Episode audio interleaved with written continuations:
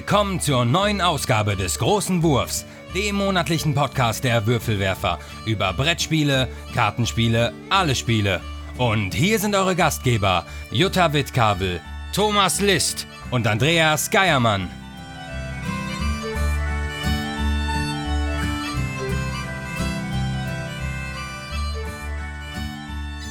Herzlich willkommen bei den Würfelwerfern, liebe HörerInnen. Wir sind's wieder. Äh, ja, an, an dem etwas anderen Anfang errät man direkt, dass wir wieder im Homeoffice sind, ja, sozusagen. Äh, wir nehmen ja. wieder von unseren, äh, von unseren Computern auf. Äh, wir haben tatsächlich da viel dran gearbeitet. Äh, mit Technik, Tests und anderer Software. Und jetzt hoffen wir mal, äh, dass die Tonqualität irgendwie auch akzeptabel ist. Äh, genau. Und ja, wir freuen uns, dass ihr wieder zuhört. Und mit mir hier heute versammelt sind äh, Jutta. Hallo. Der Tommy. Hallihallo. Und der Dominik. Hallöchen. So, ähm, ich glaube, es wäre auch tatsächlich mal an der Zeit, das mal irgendwie mal relativ offiziell zu machen. Ähm, der Dominik war jetzt schon ein paar Mal da. So, und den, der will auch gar nicht mehr gehen, habe ich den Eindruck. und deswegen ähm, freuen wir uns eigentlich, dass wir äh, Dominik als vierten Würfelwerfer begrüßen können. Äh, ich würde ihn hier offiziell zum Würfelritter schlagen. Ähm, und äh, ja, und ich freue mich auf viele äh, aufschlussreiche Folgen in der Zukunft. Dominik hat immer eine coole Perspektive, spielt andere Spiele als wir, spielt kompliziertere Spiele als wir. Und äh, ja, da freue ich mich. Willkommen, Dominik. Dankeschön ich freue mich auch sehr, dass ihr mich gefragt habt, ob ich das dauerhaft mitmachen möchte, weil das hat mir schon mal sehr viel Spaß gemacht und ich freue mich, dass wir das jetzt hier gemeinsam noch weiter beschreiten können. Ja, genau. ich freue mich auch, dass du dabei bist. Ich schließe mich an. Okay, cool. So, ähm, unser Plan für heute ähm, ist ein bisschen anders. Also, um da auch wieder ein bisschen aus dem Nähkästchen zu plaudern. Natürlich, ne, wenn ihr das hört, ist Dezember. Und grundsätzlich muss man ja Tradition wahren. Und unser traditionelles Weihnachtswichteln, das wollen wir natürlich nicht vergessen. Das äh, ist ja eine liebgewonnene Tradition seit nun mal drei Jahren, vier Jahren oder so. Fünf Jahre. Fünf Na, haben, wir es, haben wir es im ersten Jahr auch gemacht? Ich bin mir gar nicht sicher. Ach so, das weiß ich nicht. Ich dachte, wie lange es den Podcast gibt. Ja, den Podcast, den gibt es ja schon eine halbe Ewigkeit. Aber ich glaube, Wichteln haben wir irgendwie erst im zweiten Jahr angefangen mit. Ich bin das mir aber stimmt. nicht mehr genau sicher. Ich glaube, das ja, erste Weihnachts, die, die, erste Weihnachtsausgabe war, glaube ich, über X-Wing. Mary ja. X-Wing haben wir die, glaube ich, Das genannt. stimmt. Und danach haben wir gewichtet. Du hast recht. Genau. Aber jetzt ist es dann ja auf jeden Fall das vierte Mal. Also, wenn es jetzt vorher keine Tradition war, spätestens jetzt. Und äh, das haben wir auch wieder eingestielt. Ähm, allerdings ist es natürlich essentiell für unser äh, äh, Weihnachtswichteln, dass wir das an einem Tisch machen. Das hat sich aus diversen Gründen jetzt noch nicht gefügt. Ähm, wir werden äh, sicherlich die Wichtelausgabe bringen aller Voraussicht nach an Heiligabend, so ist der Plan. Ne? Dann könnt ihr uns nochmal lauschen, bevor, bevor der Weihnachtsstress so richtig losgeht. Ähm, nur müssen wir halt noch die Modalitäten dafür ein bisschen klären. Die Geschenke müssen noch gebracht werden vom, vom Brettspiel Nikolaus. Und ähm, deswegen wäre heute eigentlich die Aufnahme gewesen, nur verschieben wir sie ein bisschen. Und stattdessen gehen wir heute in den Dienstleistungssektor und zwar mit einer Folge mit Geschenkempfehlungen. So, die Idee hatte Dominik, dass man in der Weihnachtszeit ja vielleicht auch mal was Nützliches besprechen könnte. Ja, da so, wie, so viel mal zum neuen Wind hier im Podcast. Der Dominik ist da, wir reden über was Nützliches. äh, und ähm, ja, das fanden wir aber ziemlich cool. Ähm, deswegen ist dies jetzt eine Geschenk-Empfehlungsepisode. Wir haben uns äh, grob fünf Kategorien überlegt, in denen wir euch äh, halt ein paar Spiele vorstellen wollen, die das reicht dann von, äh, von Kartenspielen bis hin zu unseren persönlichen Empfehlungen. Und äh, wir werden das relativ knackig halten, weil wir natürlich dann auch ein relativ großes Programm hier bestreiten wollen. Äh, nur von uns persönlich ein paar Tipps an euch, was man sich an Weihnachten schenken kann oder schenken lassen kann. Und ich hoffe, das äh, interessiert euch. Anfangen äh, tun wir mit ähm, etwas kleineren Spielen. Und zwar haben wir uns ein bisschen Gedanken gemacht zu Roll-and-Write-Spielen. Ne? So ein Geschenk muss ja auch den Weihnachts-, unter den Weihnachtsbaum passen. Und Roll-and-Write sind meistens äh, etwas kleinformatiger, etwas günstiger und machen trotzdem eine Menge Spaß. Und ähm, da möchte ich gerne als erste Empfehlung mal äh, Würfelwelten in den Raum schmeißen. Ich glaube, wir haben die letzten Podcasts auch davon geredet. Ja. Ähm, Würfelwelten, ähm, ein Spiel von Jamie Stegmaier, erschienen bei Feuerland auf Deutsch. Das Spiel hat eine interessante Entwicklungsgeschichte. Ähm, Jamie hat die quasi das Spiel über die Pandemiezeit entwickelt, ähm, um ein Spiel zu schaffen, das man mit beliebig vielen Leuten online spielen kann. Ja, jeder schön bei sich zu Hause sitzt. Und äh, ja, und das ist ihm eigentlich ganz gut gelungen mit Rolling Rams. Ähm, Kurzüberblick ist, es gibt einfach nur zwei Würfel, damit würfelt man. Und man hat dann natürlich zwei Zahlen. Das sind zwei normale, normale sechs, Sechserwürfel, sechsseitige Würfel. Und mit diesen Zahlen kann man dann äh, seine sogenannten Welten oder seine Realms bearbeiten. Das sind kleine Karten. Nicht ganz nicht klein, aber also Karten, ähm, in denen man dann in, in bekannter Manier, äh, also Kniffel zum Beispiel oder äh, ganz schön clever halt nach bestimmten Regeln Kästchen abkreuzen kann Boni gewinnen kann, um im Endeffekt auf Siegpunkte zu bekommen, zu kommen. Ähm, mit dem interessanten Twist, dass äh, es ist halt super egal, wer würfelt. Das ist wirklich egal. Ne? Bei manchen, bei anderen Roll and Rides, dann ist es halt so, dass man dass einer würfelt und dann kann sich die anderen Leute was daraus aussuchen oder so. Völlig irrelevant, viel einfacher hier. Ähm, die, interessanten, die interessante Komplexität kommt da von den Würfel, von den Realms selber, von den, von den Würfelwelten. Ähm, das ist ein Stapel von wie viele Karten? Hast du es aus dem Stand, Dominik? Äh, elf normalerweise. Ja, also normalerweise sind elf Welten dabei und. 66? Ja, für sechs Spieler. Ach so. Oder nee, fünf Spieler, nichts anderes. Auf jeden Fall sind es elf unterschiedliche Welten und wenn man das bei Feuerland auf der Messe gekauft hat, gab es noch eine zwölfte Promo-Welt mit dazu. Genau, die von äh, Terra Mystica. Terra Mystica, genau. Genau, und äh, von, diesen, von diesem Kartendeck, die alle sich mit, äh, bis auf ne, die Promo von Feuerland, mit, mit, mit Stonemeyer Games Spielen beschäftigen, ähm, zieht ein Spieler, wenn er äh, drei Stück, und diese drei legt er vor sich aus, und dann müssen alle anderen Spieler, die daran teilnehmen, diese Karten auch raussuchen. Und alle spielen dann auf ihren Karten halt die geworfenen Würfel aus. Und was dann erstmal relativ merkwürdig wirkt, äh, also relativ vielleicht nicht, nicht merkwürdig, aber halt ähm, so quasi, das wär's, das ist es schon. ähm, dem sei empfohlen, das mal zu spielen, weil diese Karten tatsächlich sehr schön designt sind. Also erstmal, ähm, wie gesagt, sind ja angelehnt an Stonemeyer-Spiele. Finde ich persönlich, der da einige von kennt, äh, finde ich es erstmal total faszinierend, wie, wie, wie gewitzt Jamie da quasi die Mechaniken aus dem richtigen Spiel genommen hat und sie irgendwie auf so einem Würfelkärtchen halt abgebildet hat. Ähm, als Beispiel wäre vielleicht Scythe heranzuziehen. Also Scythe ist ja bekannt für, sein, für das Playerboard, wo man immer äh, eine obere Aktion, eine untere Aktion hat und man ist halt mega effektiv, wenn man es halt schafft, beide auf, mit einer Runde zu machen, was halt, wo man halt erst darauf hinarbeiten muss. Und auch die Scythe-Karte ist ein bisschen so angelehnt. Also mit einem Würfelwurf kannst du äh, oben ein Kästchen wegstreichen um dafür eine Ressource zu bekommen. Oder du kannst unten eine Ressource abgeben, wenn du sie dann zu dem Zeitpunkt hast, um einen Siegpunkt zu bekommen. Also man muss es halt auch so ein bisschen, ne, man muss halt ein bisschen vorarbeiten, man muss die Ressourcen haben, die muss man sich irgendwie erspielt haben, damit man sie möglichst effektiv direkt mit einem Würfelwurf äh, auf der Scythe-Karte in Sterne umtauschen kann. Und äh, ja, da gibt es da gibt's wirklich sehr viele interessante verschiedene Mechaniken, die dadurch interessant bleiben, dass halt immer Karten zufällig aufgedeckt werden. Ne? Also die, du hast immer drei, die du bespielst. Du hast zwei Würfel, äh, zwei geworfene Würfel und man darf in jedem Kärtchen eigentlich nur eine Zahl eintragen. Äh, das heißt, eines kannst du in der Regel auch nicht bespielen ne? in, der, in den ersten paar Runden.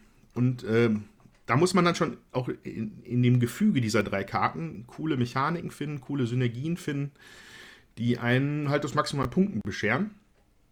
Und äh, das ist äh, mir persönlich sehr gut gefallen. Habe es auf der Messe gekauft und würde es jedem ans Herz legen, der ein äh, ja, ein, etwas, einen frischen Roll-and-Write-Ansatz sehen möchte, den man beliebig skalieren kann, wo es nicht irgendwie um super komplizierte Regeln geht, wo jeder vor sich hin ein bisschen knobeln kann und das halt auch gut online funktioniert, theoretisch. Genau, das ist auf jeden Fall für Roll and Write meine Empfehlung. Ich habe das auch gespielt, aber zweimal nur. Trotzdem hat mir das gut gefallen. Es ist halt, ähm, sieht einfacher aus, als es tatsächlich ist. Es ist schon knifflig, dadurch, dass man dann halt gucken muss, wie kombiniere ich die Sachen am besten. Und ähm, ich fand es mega interessant und auch echt abwechslungsreich. Und ich würde es also auch empfehlen. Ich habe das selber zwar nicht, also ähm, ich konnte das bei jemand mitspielen, aber ähm, ich finde das auch, ist ein cooles Spiel. Also wenn man Roll and Rides mag, dann ist das auf jeden Fall eine Empfehlung. Ich finde wichtig zu sagen ist auch noch, das ist so ähm, auf Abwasch, also auf abwischbaren Karten. Mit so einem Stift macht man das. Man sollte also auf jeden Fall auch ein Tuch zur Hand haben. Wenn man das jetzt gar nicht mag, dann ist es vielleicht nichts für einen, aber ansonsten, ähm, ja, ist es ein schönes Spiel. Was man dabei noch erwähnen könnte, ist, dass das ganze Spiel sehr gut skaliert auf unterschiedliche Spieleranzahlen. Dadurch, dass, wie es Andreas eben erzählt hatte, die Würfel einfach geworfen werden und für alle gleich zu nutzen sind, können da im Prinzip auch äh, alle sechs äh, die Möglichkeit haben, da mitzuspielen, auch gleichzeitig machen. Und das hat keinen Einfluss dann auf die Spiellänge. Wie teuer ist das Spiel ungefähr? 25 Euro. Ja, genau. So viel zu ähm, äh, Würfelwelten. Würfelwelten, genau. Jetzt war ich wieder bei Rolling Realms und ich habe das hat mein Gehirn verdreht. Ähm, genau, und dann würde ich jetzt mal den Ball weitergeben an Jutta, damit ich endlich mal wieder Jutta sagen kann. Genau. Ja, ähm, ich finde, bei Roland Rides muss man auf jeden Fall ähm, die Kartografin empfehlen. Den Kartografen hatten wir ja schon mehrfach empfohlen und jetzt dieses Jahr äh, kam die Kartografin raus. Das kann man alleine spielen, funktioniert genauso wie der Kartograf. Allerdings äh, sind andere Monster drin und die können durch Helden noch verteidigt werden.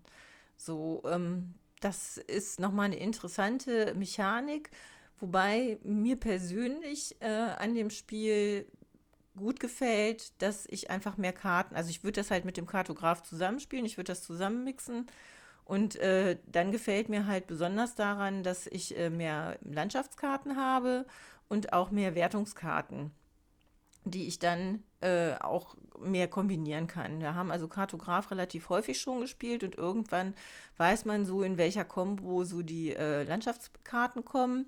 Und manchmal haben mir da einfach Karten gefehlt, wo ich gedacht habe, boah, ich hätte gerne mal hier sowas, wo ich nur ein Viereck abkreuzen kann. Und das ist jetzt bei der Kartografin dabei. Und ich finde, das hat man auch gemerkt, so, ähm, dass sich die ähm, Karten ähm, so anhand der, der äh, wie man was einzeichnet oder so, dass sich das äh, gut miteinander kombinieren lässt.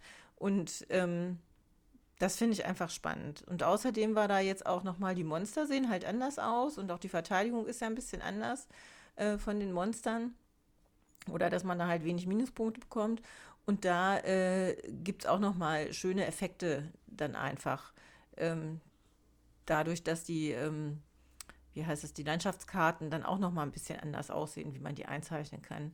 Von daher kann ich das wirklich empfehlen für Leute, die den Kartografen mögen und äh, da gerne noch mal ein bisschen Abwechslung und Erweiterung haben wollen. Und ich finde, man muss nicht unbedingt die neue Mechanik mit den Hellen ausprobieren, wenn einem das nicht zusagt, weil das kann für den einen oder anderen schon ein bisschen kompliziert sein. Aber die, ähm, die Abwechslung in diesen äh, ganzen Kartenbereichen, das gefällt mir richtig gut. Würdest du eher den Kartografen oder die Kartografin jemandem empfehlen, wenn der noch keins von beiden hat? Wenn er noch keins hat, würde ich eher den Kartografen empfehlen. Da ist, kommt man, habe ich das Gefühl, ein bisschen einfacher rein, weil diese, ähm, diese, dieses Malen mit den Monstern und den Helden, ähm, das ist ein bisschen komplizierter. Also wenn man das andere noch gar nicht, wenn man den Kartografen nicht gespielt hat, dann äh, muss man sich da ein bisschen reindenken äh, in die Verteidigung äh, der Monster und so. Dann ist das ein bisschen schwieriger. Also wer, gar, wer das gar nicht kennt, dann würde ich auf jeden Fall den Kartograf empfehlen. Und wenn jemand Kartograf schon hat und mehr Abwechslung äh, möchte, dann kann man auf jeden Fall die Kartografin dazu schenken. Sind auch unterschiedliche Blöcke drin, also dann hat man noch mal mehr Auswahl auch. Ähm, ja, mir gefällt's. Also ich finde super. Und wie gesagt, in der Kombi haben wir es jetzt leider hier noch nicht gespielt. Ähm, aber ich freue mich da schon drauf, muss ich ganz ehrlich sagen. Ja, das ist äh, Kartograf und Kartografin äh, von Jordi Adam und bei Pegasus erschienen, glaube ich, ne? Ja, Und ganz außerdem genau. hat ähm, einfach äh, rumgoogeln und bei Borking stöbern hier zutage gefördert ein Bild, dass es anscheinend auch eine Kartografen Collectors Edition gibt, wo anscheinend beide drin, direkt drin sind. Also wenn man, wenn einen das vollkommen überzeugt hat, dann kann man sich auch direkt das Ding kaufen. Ich weiß nur noch nicht, ob es auf Deutsch da ist. Es steht scheint Nee, die englische Version nicht. zu sein. Ja, Kartographers. Äh, das heißt ja sogar Kartographers, sehe ich gerade. Die Kartografen. Macht Sinn. äh, ja, cool. Äh, dann wäre jetzt der nächste dran. Wer möchte? Ja, dann mache ich weiter. Hm, Ich habe mir rausgesucht äh, der Explorers. Das ist bei Ravensburger jetzt gerade zur Messe neu erschienen von Phil Walker Harding. Und ähnlich wie bei den anderen beiden sind wir in einer Welt äh, unterwegs. Ähm, Und zwar hat hier jeder erstmal ein Tableau vor sich, wo mehrere Slots leer sind, wo man dann Sachen reinlegt. Ähm, Insgesamt gibt es acht unterschiedliche Weltenteile, wovon allerdings nur vier gespielt werden. Die sortieren alle gleichmäßig ein, also so dass es bei allen gleich aussieht. Und dann können wir noch diverse Boni einsammeln auf der Welt. Ähm, Das Ganze funktioniert äh, diesmal aber als äh, Flip and Ride. Hier haben wir äh, mehrere Plättchen, da sind immer zwei Welten aufgebildet. Ähm, Es gibt Wüste, Gebirge, Wasser und Wiese. Und wenn da jetzt zum Beispiel Wasser und Wüste dran ist und ich suche das gerade aus und ich entscheide mich für Wasser, dann darf ich dafür drei Felder auf meinem Plan abkreuzen und die anderen dürfen dann drei Felder Wüste abkreuzen, nur wenn sie das Wasser nehmen möchten, nur zwei.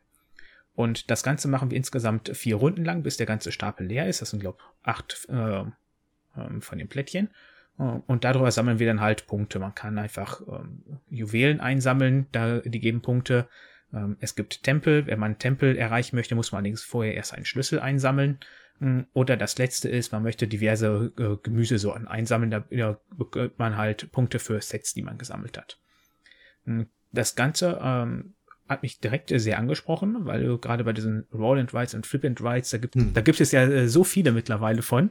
Mm, Da war, blickt man ja teilweise gar nicht mehr durch oder die sind dann doch recht ähnlich und unterscheiden sich nicht so. Ähm, dieses hier fand ich doch sehr interessant, vor allem dadurch, dass das so extrem variabel ist, dass man unterschiedliche äh, Wertungen immer äh, mit in das Spiel bringen kann, dass die Welten sich so unterschiedlich gestalten lassen kann und es ist sehr zugänglich. Ähm, also das kann man ruhig mit jeder Familie im Grunde spielen. Mm, Und ich schätze mal, da spielt man so 20 bis 30 Minuten dran und das äh, ist auch für 20 Euro gut erhältlich derzeit. Ähm, Ich hätte es mir auch eigentlich gekauft, allerdings mit dem wir am meisten spielen, die haben sich das auch gekauft und ähm, wir doppeln unsere Spiele im Grunde nicht in der Gruppe. Mm, Aber wir waren alle sehr davon begeistert und haben das direkt dann auch zu Hause zwei oder drei Runden noch an dem gleichen Abend gespielt, wo wir nach Hause gekommen sind. Ja, das ist im Prinzip meine, mein Vorschlag, falls ihr ein Roll and Ride haben möchtet. Ähm, was auch äh, hier wieder mit äh, zu erwähnen ist, dass das Ganze wieder auf diesem abwischbare Material ist, so ähnlich wie bei Würfelwelten von äh, Andreas eben. So, das heißt, äh, dass man halt äh, das beliebig oft wieder spielen kann und man hat nicht die Blöcke mit dabei. Wir gerade auch auf der, auf der Board Game Geek Seite, äh, das ist auch solo spielbar. Ne? Hm, Da, das weiß ich jetzt nicht, das kann Also durchaus steht hier sein. ein bis vier Players. Ja. Ähm, ja, der Designer ist Phil Walker Harding und erschienen ist es bei Ravensburger. Also ich war auf jeden Fall erstaunt, dass äh, so ein Spiel bei Ravensburger rauskommt. Das hatte ich jetzt so irgendwie nicht erwartet. Also positiv überrascht. Ja, auf jeden Fall. Also ich hatte da vorher so ein bisschen von gehört und dachte mir so, ja, hm, noch so eins ähm, muss man sich jetzt nicht angucken, aber dann war da gerade ein Platz frei auf der Messe und da haben wir es gespielt und waren, wie schon erzählt, sehr positiv überrascht. Und man kann halt sogar auch hier unterschiedliche Taktiken fahren. Ob man jetzt eher versucht, diese Sets zu sammeln, ob man versucht, man möchte die Tempel äh, alle erkunden, äh, sodass man nicht immer sich auch so ähm, das gleiche immer anfühlt, sondern schon recht unterschiedlich von Partie zu Partie auch. Mhm. Klingt sehr interessant, finde ich. Dass Ravensburger einen äh, Roll and Ride gemacht hat, wundert mich nicht. Ich glaube, also Kartograf äh, hat ja 2019 schon ordentlich Wind gemacht, glaube ich. Ich habe da viel Ja. von gehört. Äh, ja. Klar, da, und wenn man dann natürlich noch ein äh, kompetentes System irgendwo rumliegen hat, dann äh, ja, kommt auch Ravensburger oder äh, jemand anders auf den Trichter, halt so ein Spiel ja. dann auch nochmal schnell rauszuhauen. Tommy. Ja, dann äh, würde ich nochmal einen Klassiker auspacken. Der kam auch, glaube ich, dieses Jahr schon mal in der Gespielsektion vor. Es handelt sich um Quinto von Uwe Rapp und Bernhard Lach, erschienen im Nürnberger Spieleverlag, ist das richtig? Spielkartenverlag. Hm? Spielkartenverlag, okay. Ähm, ja, das ist ein Spiel für zwei bis sechs Spieler und ist, wird angekündigt als der neue Wurf aus dem Hause Quicks. Also wer Quicks kennt, und das tun ja viele, es ist sehr ähnlich. Man hat drei farbige Reihen und drei farbige Würfel und würfelt und trägt Zahlen in den Reihen ein. Man muss versuchen, möglichst viele Zahlen einzutragen und ähm, die Reihen halt möglichst voll zu kriegen, möglichst abzuschließen, denn das gibt die meisten Punkte. Ja. Und ähm, das Schlimmste, was im Prinzip passieren kann, ist, dass man mal nichts eintragen kann, dann kriegt man einen Fehlwurf und kriegt Minuspunkte dafür. Und wenn jemand vier Fehlwürfe hat oder zwei Reihen abgeschlossen sind, dann ist das Spiel vorbei und die Punkte werden zusammengerechnet. Es, man kann eintragen, wo man möchte. Man ist nicht gezwungen, von links nach rechts einzutragen. Und ähm, man, äh, das Einzige, was man nicht machen darf, ist die gleiche Zahl untereinander zu haben. So. Und ähm, man, je nachdem, mit wie viel Würfeln man würfelt, also es gibt einen, äh, einen gelben, einen roten und einen lilan. Und äh, die, welche Würfel man benutzt hat, in diesen Reihen darf man nur eintragen. Ja, also ich kann auf jeden Fall sagen, es ist ein Spaß für Jung und Alt. Ähm, das Spiel wurde ja quasi, also unsere Kinder waren mit den Großeltern im Urlaub und dort wurde das Spiel ausgiebigst gespielt und wir mussten es danach auch anschaffen. Ich kannte es vorher noch gar nicht. Ähm, und ich muss sagen, es macht wirklich Spaß. Ich finde es auch besser als Quicks, weil es halt schon ein bisschen herausfordernder noch ist, aber großer Spaß von jung bis alt kostet wahrscheinlich maximal 15 Euro, würde ich sagen. Ähm, also kann man getrost jeder, jeder Familie empfehlen.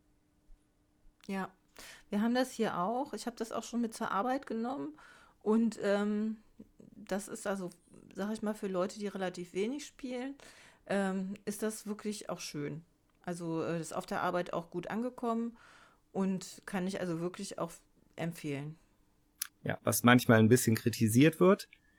Bei Quinto und Quix gibt es eben keine abwaschbaren ähm, Tableaus, sondern man hat halt Blöcke wie bei Kniffel und die sind früher oder später leer und müssen dann relativ teuer nachgekauft werden, wobei man da, ja, wenn man ein bisschen findig ist, sich, vielleicht auch was anderes ausdenken kann. Aber so ist es auf jeden Fall. Und den Abschluss würde ich gerne machen. Ähm, zum Thema Roll and Ride, weil äh, 2020 kam auch ein Spiel zu uns, das haben wir ja auch schon besprochen. Ich glaube, war es sogar in dem Roll and Ride Podcast? Ich bin mir nicht sicher. Kann sein, ja. Ähm, aber es ist auf jeden Fall nochmal erwähnenswert, weil es ist äh, kleinformatig, gut zu erhalten und äh, macht einfach Spaß. Und zwar ähm, heißt das, man muss auch gönnen können. Ja? Die Designer sind Ulrich Blum und Jens Merkel. Ulrich Blum, schöne Grüße. Jens Merkel kenne ich leider nicht. Ähm, erschienen bei Schmidt Spiele hier in Deutschland. Und das schlägt dann eher so in die Tradition der äh, ganz schön clever Roll and Rides so. Ne? Das war ja auch vor einigen Jahren ganz schön clever. Und ich glaube, da haben sich auch viele von inspirieren lassen. Nur ist halt, man muss auch gönnen können. Ähm, modular, würde ich es mal nennen. Also es, man hat nicht einen Zettel, wo man was einträgt, sondern man hat, man hat, es gibt, das Spiel besteht aus so quadratischen Kärtchen da gibt es zwei verschiedene Decks, eins für Siegpunkte, einen für Boni, aber das kann ich gleich noch erklären. Und äh, man baut sich selber also ein neu, neun Felder großes, also 3x3 Spielfeld zusammen, wo man halt diese Karten reinpuzzelt. Man hat am Anfang, glaube ich, drei, das heißt, man darf noch äh, sechs sich dazu holen mit der Zeit. Und äh, ja, und man hat fünf, verschieden, fünf verschiedenfarbige Würfel, ähm, mit denen man halt dann bestimmte Ergebnisse treffen muss, die man halt dann auf seinen Karten eintragen kann. So, das Interessante, um etwas schwieriger an dem gönnen können, ist, ähm, der, der, Wurf selber, und zwar hier ist es etwas, deswegen da muss man mir vielleicht, muss man mich kurz verbessern, wenn es einer hier besser weiß. Es kann sein, dass ich es nicht richtig erkläre. Wenn man würfelt, ähm, ist es erstmal ein bisschen in, äh, also nicht so intuitiv, dass man davon erstmal nichts eintragen darf. Also äh, man darf nur was eintragen, wenn der Wurf genau passen würde, um eine Karte, um eine Karte auszufüllen oder so. Oder, oder abzuschließen. Ich bin gerade nicht sicher. Ja. Ich glaube, abzuschließen, ne? Ja. Also man darf äh, äh, eintragen, um eine Karte abzuschließen, richtig, genau. Oder genau, man darf eintragen zwei verschiedene Würfel. Genau, das aber erst, wenn du das dritte, das zweite Mal neu gewürfelt hast. Ne? Und bei jedem ja. Neuwurf dürfen sich alle anderen Spieler bedienen. Ja. Das heißt, ne, da, da kommt auch der Name her, man muss gönnen können. Äh, man würfelt quasi für die anderen mehr, als man erstmal für sich selber würfelt am Anfang. Äh, das war so ein bisschen irritierendes Spielgefühl, aber macht total Sinn in dem Kontext von diesem Spiel. Ähm, genau, und wenn man dann das zweite Mal neu gewürfelt hat und sich dann die anderen Spieler jeweils immer einen Würfel haben aussuchen können, äh, dann darf man sich selber auch zwei aussuchen. Ne? Es sei denn, man hat vorher schon einen richtig guten Wurf hingelegt, wo man eine Karte mit abschließen kann, dann an der Stelle endet dann diese Wurfrunde.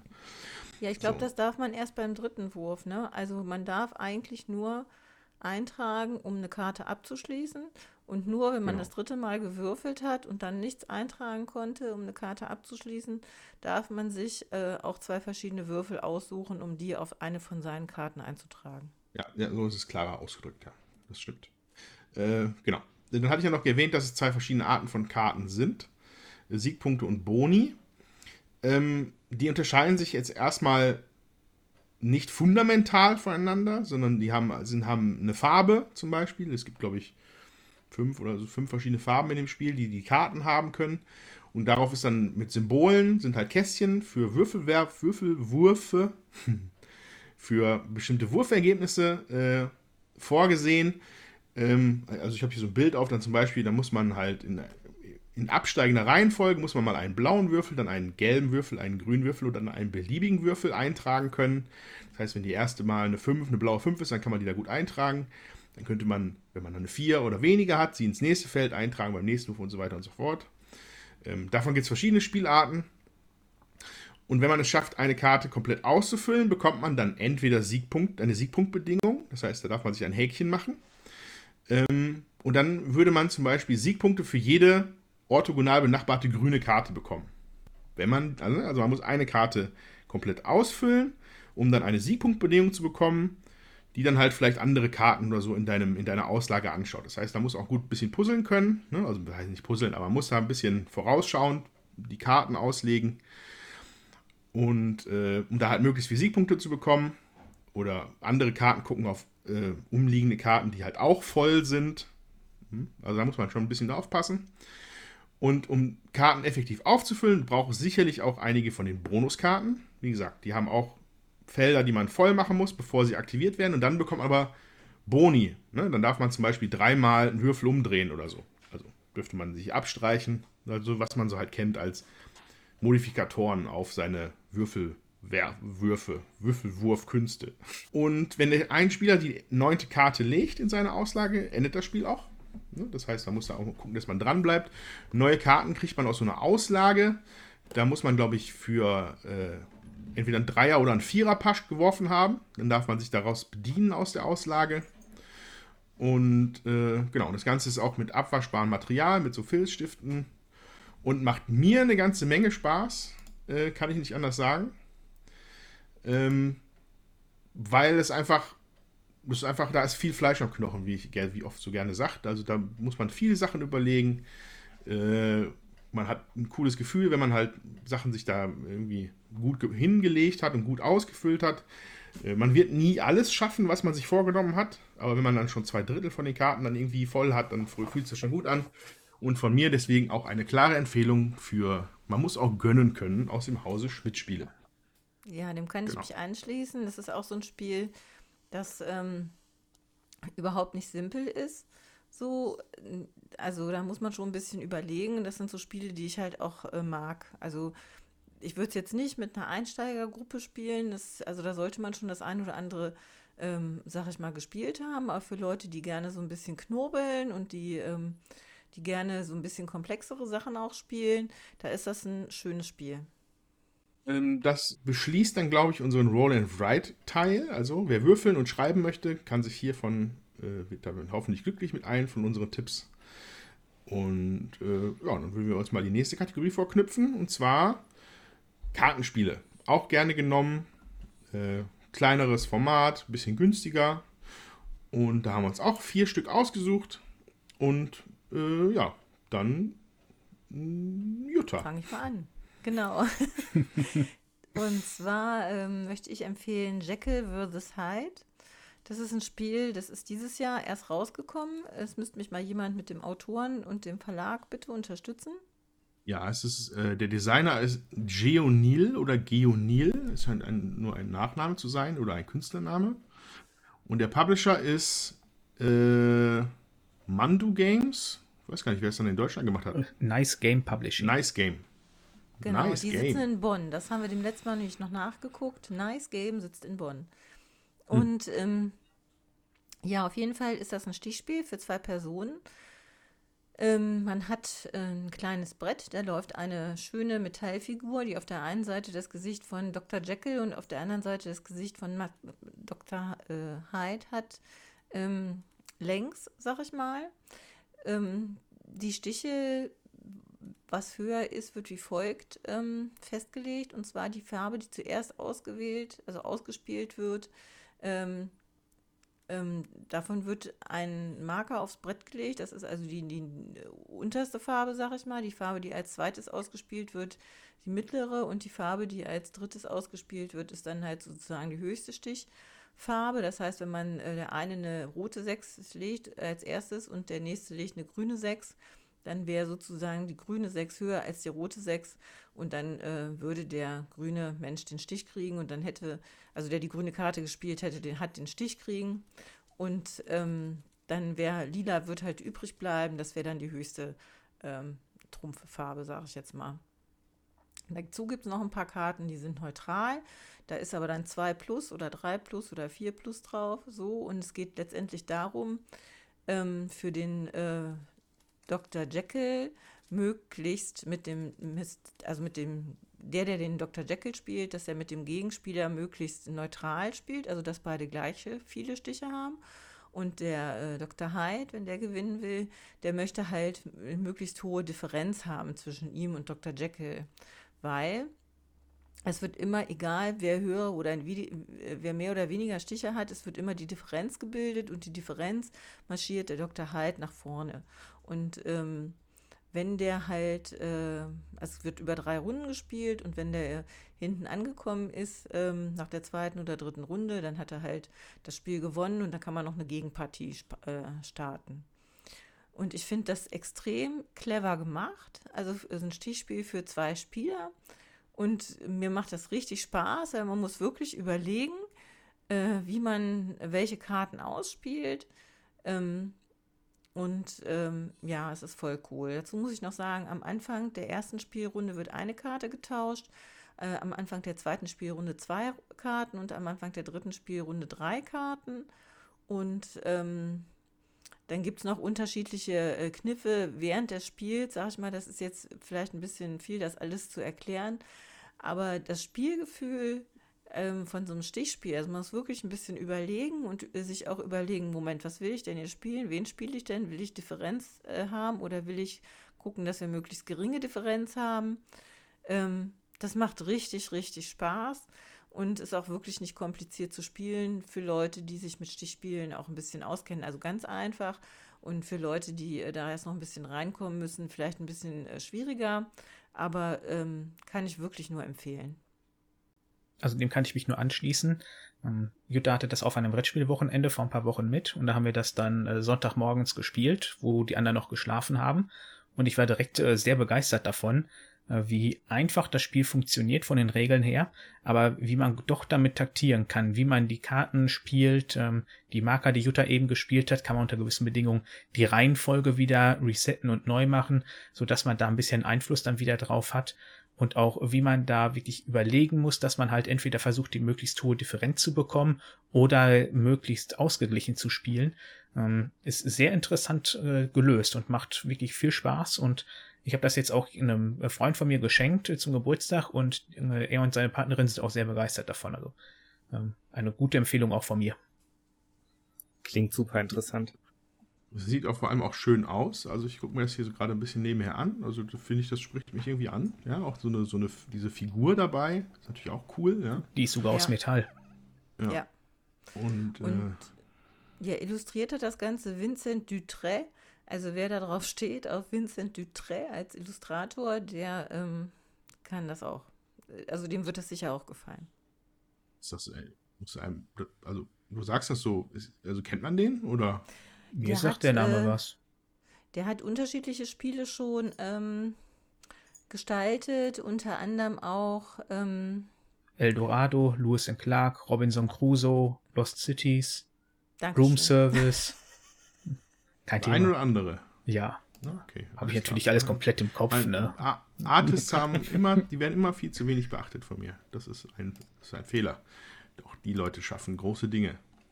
Ähm, sei noch kurz nachgetragen, ich habe einmal ein bisschen umgeklickt hier. Geonil, der Designer, ähm, scheint das Erstlingswerk zu sein und es scheint auch ein Koreaner zu sein. Deswegen ist es wahrscheinlich nicht. Man kann davon ausgehen, dass es ein Gyeon Il ist und dass er das einfach zusammengezogen hat. Sein Nachnamen. Könnte sein, weiß ich nicht. Äh, genau. Äh, cool. Sehr interessant. Äh, Würde ich Ja. auch gerne mal spielen. Tommy. Ja, dann ähm, möchte ich empfehlen als Kartenspiel die Crew Mission Tiefsee. Ähm, Im gleichen Atemzug kann man natürlich auch nochmal das ähm, Spiel Die Crew ähm, empfehlen. Ich weiß nicht, ob das auch einen Untertitel hatte. Auf jeden Fall Spiel des Jahres 2020 oder war es sogar was Kennerspiel des Jahres? Kennerspiel. Ich, Kennerspiel des Jahres. Kennerspiel des Jahres 2020 sogar. Ähm, ein kooperatives Stichspiel, in dem man ja eine kleine Story durchspielt, 50 Missionen. Am Anfang denkt man sich noch easy peasy, aber es wird immer schwieriger. Äh, Im Prinzip müssen also bestimmte Spieler müssen bestimmte Karten in ihrem Stich haben, natürlich ohne dass man sich darüber austauschen darf, welche Karten man hat. Beziehungsweise es gibt Kommunikationsregeln, aber wir wollen jetzt nicht zu sehr ins Detail gehen. Also die Crew war schon absolut fantastisch und jetzt mittlerweile gibt's den Nachfolger Mission Tiefsee. Wer die Crew schon gespielt hat, wird mit Mission Tiefsee auch sofort zurechtkommen. Der Hauptunterschied ist, dass man bei der Verteilung der Aufträge nicht zwingend einen Auftrag, einen Auftrag nehmen muss. Man darf am, am Anfang tatsächlich einmal passen. Und die Aufträge sind nach ähm, Spielerzahl einer Schwierigkeit zugeordnet. Ähm, wir haben nämlich die Crew, also den ursprünglichen Teil, haben wir zu dritt durchgespielt vor nicht allzu langer Zeit. Und wir hatten schon den Eindruck, dass zu dritt wahrscheinlich die Spielerzahl ist, die, äh, mit der man am einfachsten durch das Spiel durchkommt. Und beim neuen Teil Mission Tiefsee hat man sich Gedanken darüber gemacht, wie man das vielleicht ein bisschen ausgleichen kann. Und hat halt je nach Spielerzahl den Missionen unterschiedliche Schwierigkeitsgrade zugeordnet.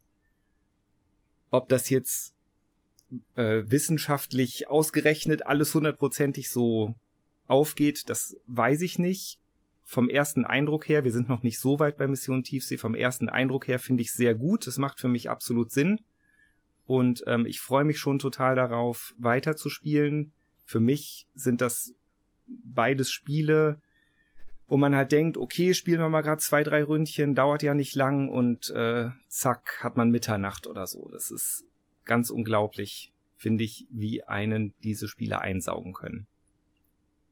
Sind auch nicht teuer, kosten 10 bis 15 Euro, kann ich wärmstens empfehlen. Bei Cosmos erschienen Thomas Singh, der Autor. Also die Crew äh, habe ich ja dann irgendwann auch mal gespielt. Ähm, fand ich auch wirklich ausgesprochen interessant. Ähm, Koop, ja gut, aber äh, einfach, das hat einfach wunderbar funktioniert. Wir haben, glaube ich, irgendwie, ja, ich weiß nicht, ich habe es einmal angespielt, so für sechs Missionen oder so. Vielleicht ist auch jetzt zu viel gedacht, aber ich glaube, dann, dann kam es erstmal so an so richtige steinige Hürden und dann hat mir dann jemand das weggetan. Ähm, und ja, und wenn da jetzt davon mehr gibt, ist es umso besser. Mission Tiefsee. Der Untertitel war übrigens vom ersten, weil du es vorhin gefragt hast, Tommy. Reisen wir gemeinsam zum Planeten 9 oder sowas? Ja, die Crew reist Ah, zum genau. Planeten 9, meine ich. Ja.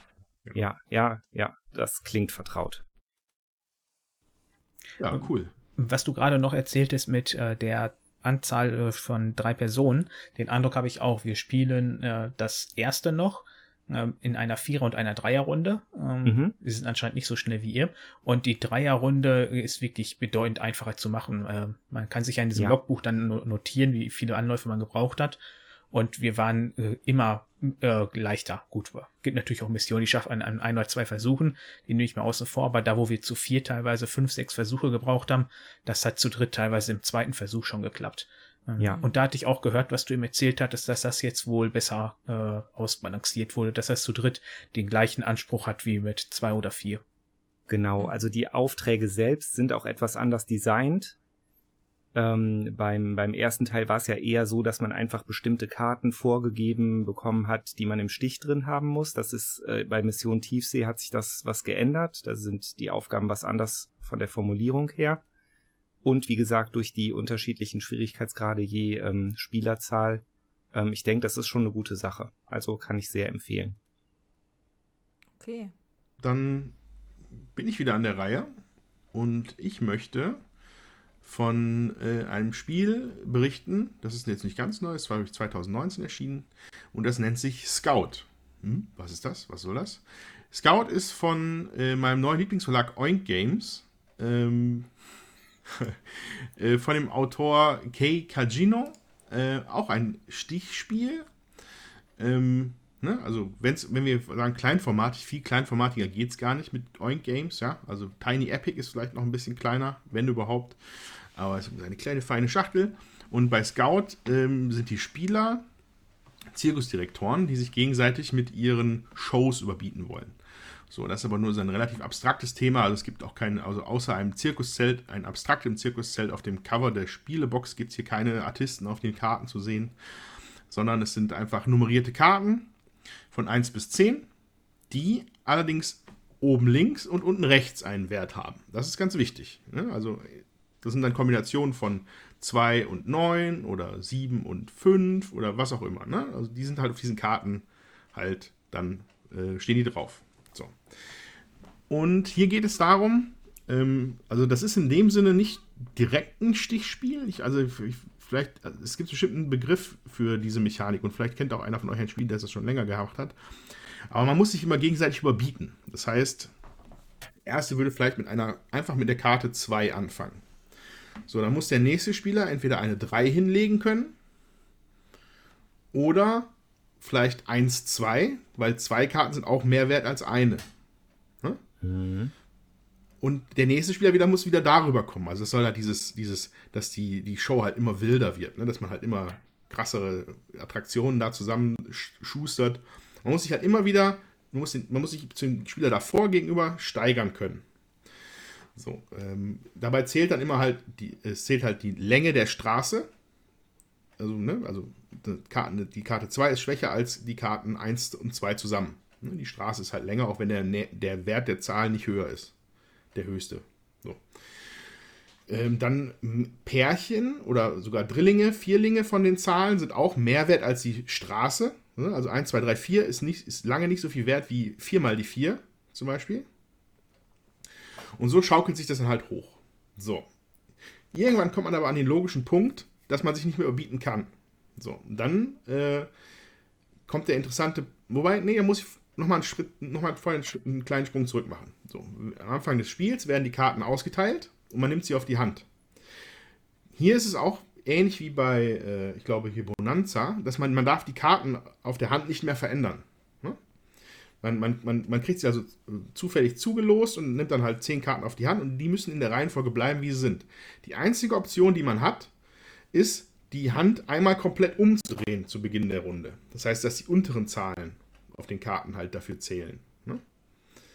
Ähm, mehr darfst du allerdings nicht ändern. So, dann kommt dieses mit dem Überbieten.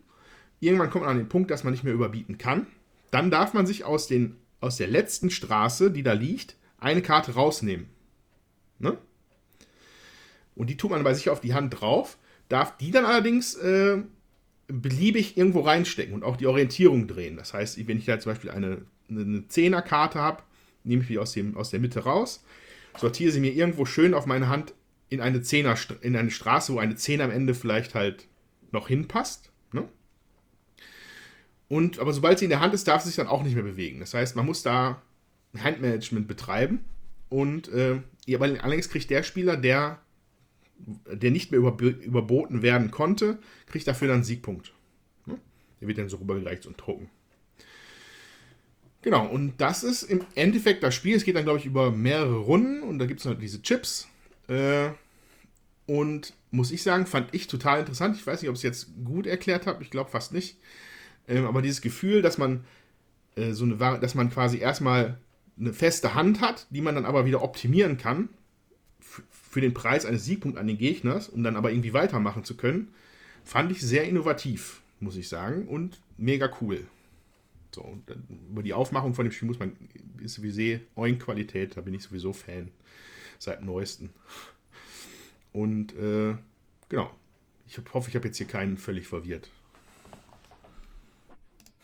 Gespielt habe ich das selber auch noch nicht, allerdings habe ich da mehrfach jetzt schon was irgendwo von gelesen, gesehen im Internet auf den typischen einschlägigen Seiten oder YouTube-Kanälen. Und die waren auch alle recht begeistert von diesem Mechanismus, wie du ihn gerade auch erzählt hattest, dass man die Kartenhand dann da auch umdrehen kann und dass das ein einfach recht banaler Kniff ist, aber der sehr viel ausmacht und dem Spiel einen besonderen Reiz gibt. Ja, also äh, nicht, nicht mal dieses ursprüngliche Umdrehen, sondern tatsächlich diese Sache, dass man aus der Mitte wieder Karten rausnimmt, mhm. um sich wieder auf der eigenen Hand bessere Straßen halt zu bauen. Das ist cool. Da mhm. muss ich sagen, Hut ab. Sehr, sehr gelungen. Äh, würde ich, habe ich bisher jetzt nur äh, mit zwei Spielern spielen können.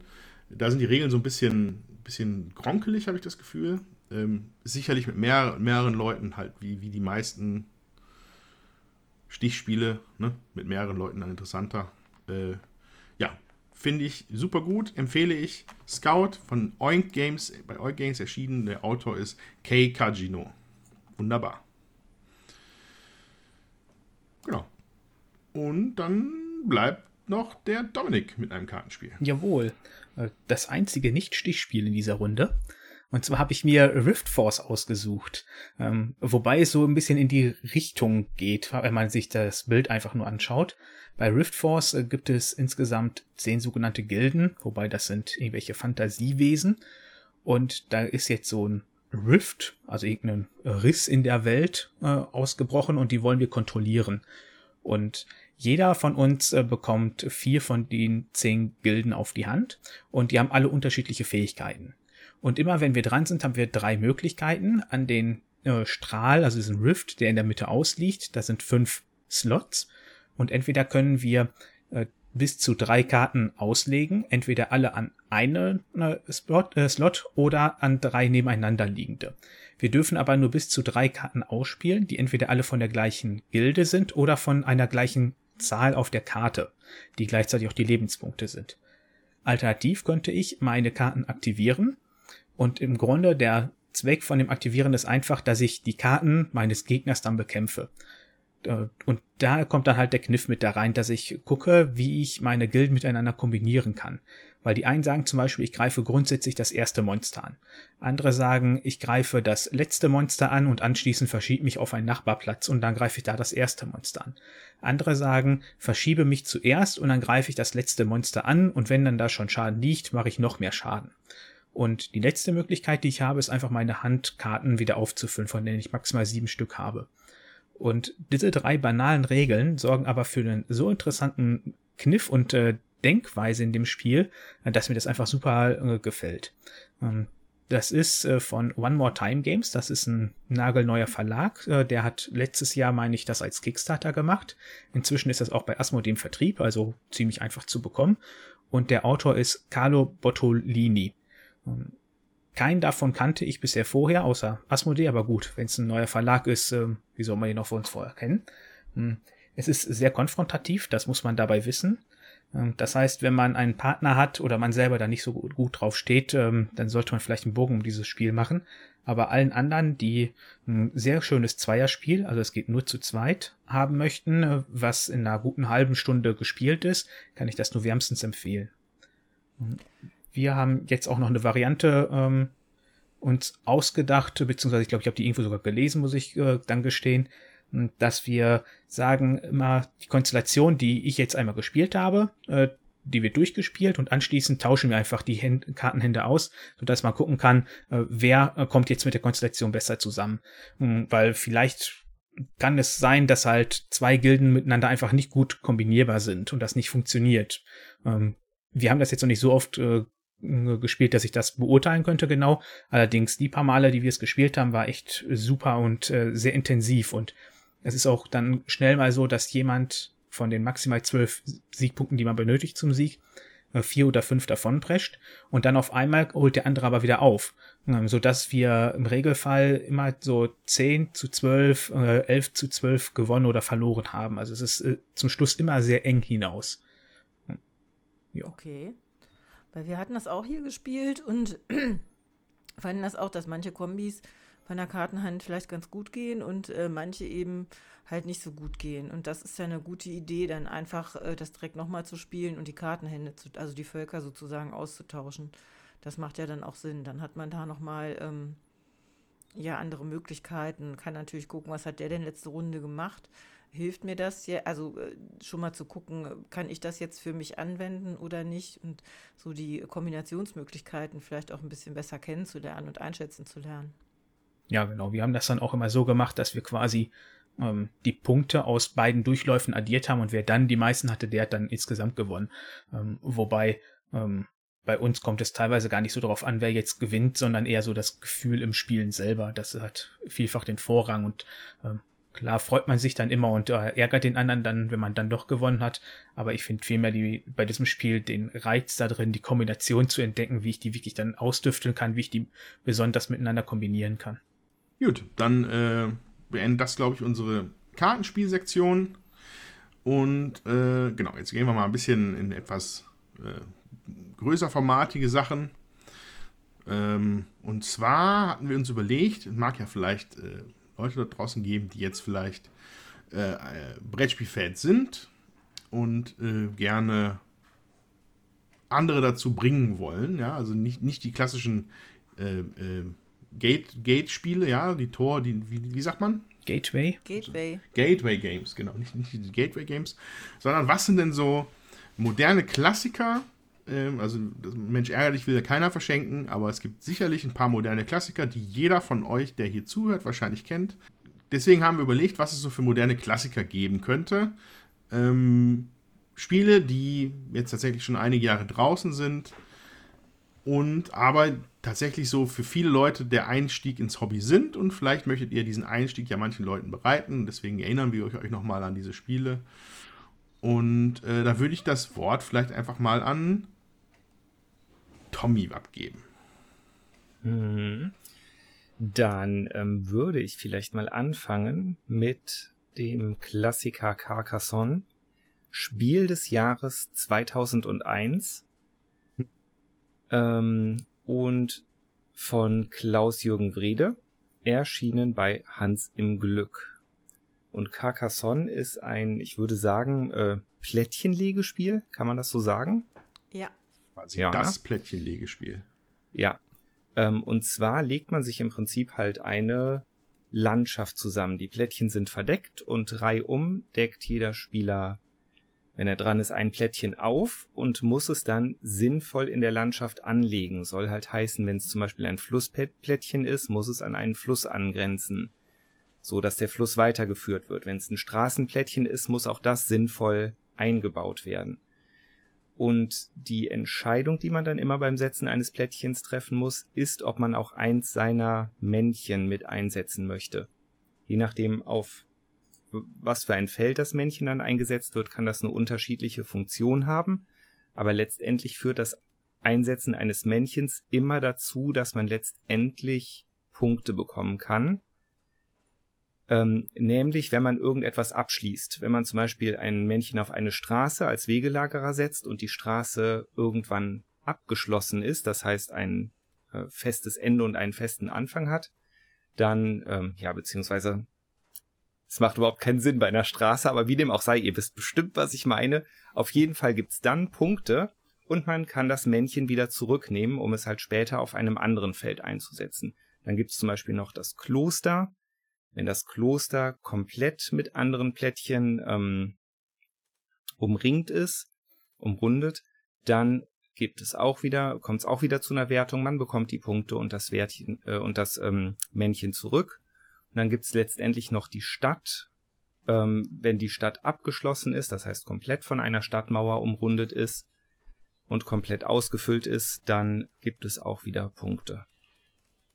Ähm, das ist im Großen und Ganzen schon Carcassonne. Allerdings muss man jetzt dazu sagen, dass sich Carcassonne extrem krass weiterentwickelt hat. Es gibt sehr, sehr viele Erweiterungen und Ableger. Ähm, das ist also für mich persönlich mittlerweile schon schwer, schwer zu überschauen. Es gibt Carcassonne in der Tierwelt, Star Wars Carcassonne und fragt mich nicht, was weiß ich alles, aber alleine das Grundspiel finde ich, und ich kenne auch eigentlich nur das Grundspiel, ist wirklich schon ein sehr, sehr schönes Spiel. Super easy, schnell aufgebaut, auch wieder für jeden zu verstehen. Die ganze Familie hat Spaß und es ist trotzdem nicht trivial. Ne, man muss sich schon Gedanken darüber machen. Man hat natürlich ein bisschen Glücks, ein bisschen Glücksfaktor drin. Manchmal zieht man nie das Teil, das man gerade braucht, um die Stadt noch äh, fertig zu kriegen, die einem so viele Punkte bringen würde. Aber ähm, ich, ja, ich kann wirklich nur sagen, es ist ein tolles Spiel. Macht uns sehr viel Freude. Ja, uns auch. Ich äh, möchte noch ergänzen, du hast die Wiese vergessen. Und wir haben dem Letzt festgestellt, ja. in den älteren Ausgaben ähm, ist auch die Wiese direkt mit aufgeführt dass man also auch Männchen auf die Wiese legen kann und wenn die Wiese abgeschlossen ist, dann gibt es am Ende vom Spiel Punkte. Also ein Männchen, was man auf die Wiese legt, das kriegt man nicht mehr im Laufe des Spiels zurück und da hat sich irgendwie 2014 oder was auch immer mit einer Neuauflage von Carcassonne wurde diese Regel dann als äh, Variante und für ähm, Leute, die da schon länger gespielt haben, ähm, extra dargestellt und in den Grundversionen von vor 20 Jahren, da war das dann direkt mit bei.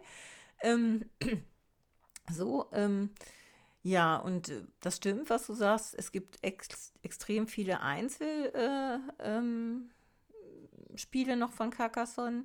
Da zu dem ähm, Carcassonne Star Wars haben wir auch in unserer Star Wars äh, Folge nochmal berichtet. Wer da nochmal nachhören möchte, der kann das gerne tun. Und es gibt auch, es gab auch extrem viele kleine Erweiterungen dazu, ähm, die das Spiel dann auch nochmal ein bisschen verändert haben und interessanter gemacht haben. So, wir haben hier auch hauptsächlich nur der, mit der Grundversion gespielt. Ähm, und äh, Star Wars und Jäger und Späher haben wir hier, glaube ich, auch noch.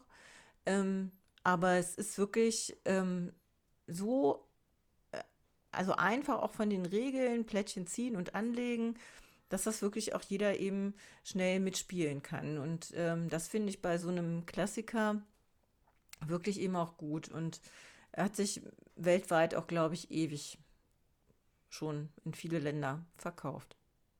Hm, ja. Ja. Ich habe mir dieses Jahr äh, mein erstes normales Carcassonne gekauft. Äh, vorher hatte ich nur das in der Star Wars Edition. Aber aufgrund der Jubiläumsedition, die ich optisch sehr schön finde, ist die dieses Jahr bei mir eingezogen. Und äh, ich glaube, gerade die Jubiläumsedition würde sich hier sehr gut unter Weihnachtsbaum machen. Ja, das kann ich mir vorstellen. Ja. Was ich interessant finde, ist, dass Tommy gerade die ganze Zeit von Personen spricht, obwohl wir Carcassonne doch dem Miepel zu verdanken haben und du dieses Wort die ganze Zeit meidest. Ja, ja, ja. Mea culpa. ja, das stimmt. Ist, glaube ich, sogar hm. urheberrechtlich geschützt, oder? Ja, genau. Ja, ja. ja. Die, die Form, ja. Ja. Genau. Ja. Ja, schön. Äh, genau, es wird viele hier nicht überraschen, aber es ist ein äh, Klassiker. So. Dominik, hast du auch einen Klassiker für uns? Ja, natürlich habe ich auch einen Klassiker. Und zwar den ersten Kennerspiel des Jahrespreisträgers Seven Wonders von 2011. Äh, erschien bei Repos Production und ist von Antoine Bauzard. Das hat letztes oder dieses Jahr auch eine optische Überarbeitung bekommen. Am Spielprinzip hat sich gar nichts geändert, äh, nur optisch ein bisschen. Ähm, da, Seven Wonders war, glaube der das erste Spiel, was so richtig bekannt war oder sogar der erste war mit dem Drafting-Mechanismus. Sprich, ähm, alle starten mit einer Kartenhand, man sucht sich eine aus, äh, gibt den Rest an den Nachbarn weiter und sucht sich die nächste Karte aus. Das machen wir halt so lange, bis wir alle Karten äh, aussortiert haben, beziehungsweise äh, nichts mehr zum Weitergeben haben. Hm, dann wird eine Karte abgeworfen, das heißt, man von den acht, glaube oder sieben, die man am Anfang hat, spielt man nur eine weniger insgesamt aus. Und bei Seven Wonders hat jeder eins der antiken Weltwunder vor sich liegen, was einem immer schon mal einen Startbonus an Ressourcen gibt, die man dann hat, mit dem man seine ganze Stadt ausbauen kann. Im Grunde kann man hier jetzt auf äh, rohstoffproduzierende Gebäude gehen, man kann auf reine Siegpunktkarten gehen, man kann auf Militär gehen, da kämpft man dann, naja, kämpfen, da werden einfach Anzahl an Markern mit seinen beiden Nachbarn verglichen und wer dann die meisten hat, hat den Kampf gewonnen. Hm, oder man kann noch auf äh, gelbe Karten, ich weiß jetzt gar nicht, wie man die bezeichnen sollte, gehen. Die geben mir dann immer Boni, wenn ich äh, gewisse Sachen mehr mache oder ich kann Karten günstiger ausspielen etc. Hm. Und äh, das ist, äh, ist einfach ein moderner Klassiker. Wie gesagt, es ist von 2011. Ähm, es spielt sich super schön runter. Man kann das ab drei Personen spielen. Äh, früher gab es auch eine komische Zwei-Personen-Regel mit da drin, die taugte aber nichts. Und es ist vom Grundspiel her mit bis zu sieben Personen spielbar. Und wenn alle das Spiel kennen, ist es auch vollkommen egal, ob man das zu dritt oder zu siebt spielt, weil alles simultan ist und man kann das wirklich in 30 Minuten spielen. Und es ist trotzdem einfach super abwechslungsreich und macht immer wieder aufs neue Spaß, äh, dieses Spiel auf den Tisch zu bringen.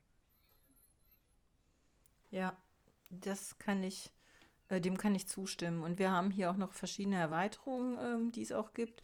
Wobei ich sagen muss, wenn wir spielen, spiele ich mit der Leaders-Erweiterung nochmal äh, sehr gerne, weil das relativ einfach ist äh, einzufügen, muss ich sagen. Ja, genau. Also wir haben äh, Leaders und Cities. Die spielen wir beide eigentlich auch immer dann komplett mit drin, weil wenn wir das spielen, ist das mit Leuten, die das Spiel auch in- und auswendig kennen, so wie wir. Ähm, es gab hier nochmal diese Babel-Erweiterung. Ähm, die war wohl so erfolgreich, die hat auch gar keine Neuauflage mitbekommen. Und die letzte Erweiterung ist das Armada. Da hat man da noch irgendwas mit Schiffen, da kann man dann auch gegen die anderen kämpfen. Ähm, die habe ich mir aber nie geholt. Diese muss aber auch oder soll relativ gut sein. Ja, Armada haben wir hier auch nicht. Babel haben wir aber auch. Und äh, dann die Erweiterung, wo man dann noch so gegeneinander kämpft. Also ich kenne keine, wo man gegeneinander kämpft. Ich kenne jetzt. Ja, ah. doch, da ist, das ist so eine Schwar, also mit, mit Cities. schwarzen Karten. Cities, ja, ja, Cities, genau, ja. Das, das meinte ich ja. Cities und Leaders. Das sind die, die wir miteinander haben, aber das ist ja nicht kämpfen. Also die äh, Cities-Erweiterung gibt mehr Interaktion untereinander. Ja. So würde ich das eher bezeichnen. Das kann dann halt mal sein, dass wenn ich eine Karte ausspiele, bekomme ich Münzen und die anderen müssen eine abgeben. Ja. In die Richtung geht das dann eher. Das stimmt, aber man hat so das Gefühl, man macht den anderen was Schlechtes. Genau. So, das, äh, ja. das ist ja sonst nicht ja. so. Ansonsten ist das Spiel sehr interaktionsarm, sage ich mal. Also man kann jetzt nicht die anderen großartig angreifen. Ähm, das Wesentliche, was man machen kann, ist das sogenannte Hate Drafting, dass ich halt sehe, okay, der geht jetzt Punkte, äh, will jetzt mit diesem Mechanismus Punkte sammeln, dann nehme ich ihm die Karten weg, dass er das nicht machen kann. Ja, ja Sam Wonders von Antoine Bauser äh, tatsächlich, das ist wirklich, das ist wirklich, was ich jetzt moderner Klassiker nennen würde. Also Carcassonne ist ein Klassiker. Seven Wonders war, ist, glaube ich, für ganz, ganz viele Leute der Einstieg in so, ja, auch in so unkonventionellere Spiele. Ne? Also das ist ja nicht, ich schiebe ein Pöppelchen irgendwo rum, sondern du, du draftest Karten, du musst da Dinge, also das ist halt Seven Wonders war halt, ich weiß als ich das erste Mal gespielt habe, war es ein richtiger Wow-Effekt für mich. Kann ich nicht anders sagen. Also bei mir war es auch das erste Spiel, was mich wieder in das Spielen damals reingeholt hat. Und wenn man so quasi nur Mau Mau, Monopoly und sowas kennt, ähm, da hatten wir am Anfang echt zu kämpfen, wobei die erste Regel jetzt auch nicht so gut verständlich war. Das soll jetzt mit der Neuauflage wesentlich besser sein. Ähm, und da gibt's auch diese grünen Karten, da muss man immer gleiche Sets oder unterschiedliche sammeln, um richtig Punkte damit zu machen. Und das war echt schwer zu verstehen am Anfang, obwohl wenn man es einmal drin hat, ist das total banal. Aber auch wenn ich jetzt das heutzutage noch jemand mal neu erkläre, weil anscheinend gibt es immer noch Leute, die Seven Wonders nicht kennen, ansonsten würden wir das jetzt euch, euch nicht empfehlen. Hm, die brauchen auch einen Moment, bis sie den Mechanismus verstanden haben, wie da die Punkte sammeln funktioniert.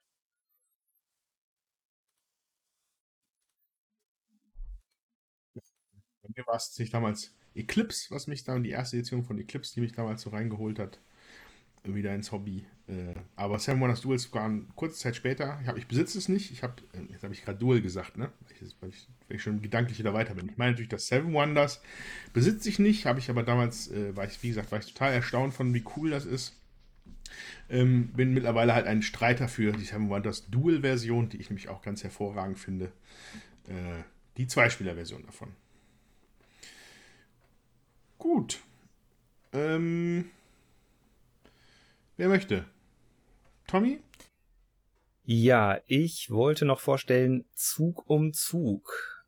Vielleicht auch eher ein Klassiker, aber ja, kennen wahrscheinlich viele Spiel des Jahres 2004 von Alan R. Moon, erschienen bei Days of Wonder.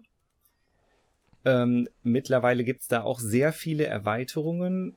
Zug um Zug, das Grundspiel, spielt sozusagen in Nordamerika.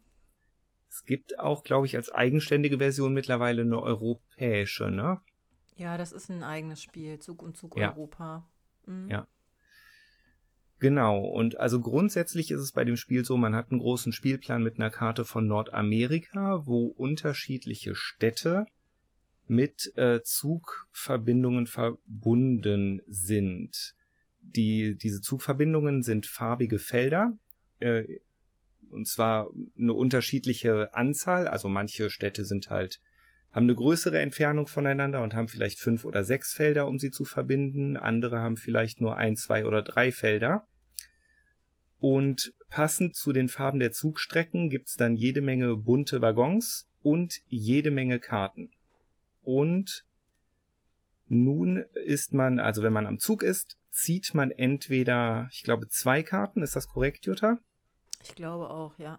Ja, zwei. Ja, zieht man entweder zwei Karten, und zwar entweder aus einer offenen Auslage oder vom verdeckten Nachziehstapel. Ähm, oder man hat schon genug Karten gesammelt, um eine Zugstrecke abzuschließen. Dann kann man diese Karten auslegen, die entsprechenden Waggons äh, ja dort platzieren auf den Feldern und bekommt dann am Ende Punkte dafür. Punkte gibt es nämlich halt für abgeschlossene, ja nicht am Ende, die bekommt man sogar sofort, oder? Ja, also wenn, ja. wenn du die Strecke äh, ausgelegt hast äh, mit entsprechend vielen Waggons, dann bekommst du sofort Punkte dafür. Genau, es gibt diese klassische Siegpunktleiste rund ums Spielbrett. Und äh, je länger die Strecke ist, sprich je mehr Waggons man ausgelegt hat, desto mehr Punkte gibt's dafür.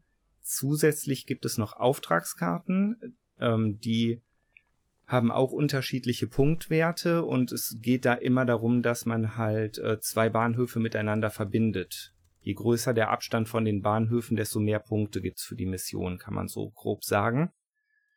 Und ähm, ja, last but not least gibt's noch Punkte für die längste zusammenhängende Zugstrecke. Der Spieler, der die gebaut hat, kriegt nochmal Zusatzpunkte.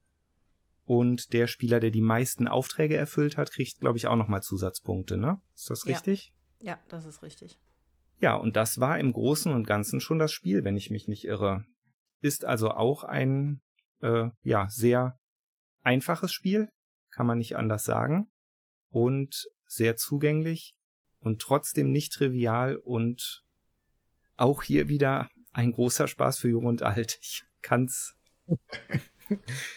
Habe ich, glaube ich, zu jedem Spiel jetzt gesagt, ja. ne? Was hat, ja, hat auch ja. einfach immer zugetroffen bisher, ja. Der Tommy spielt gerne generationsübergreifend.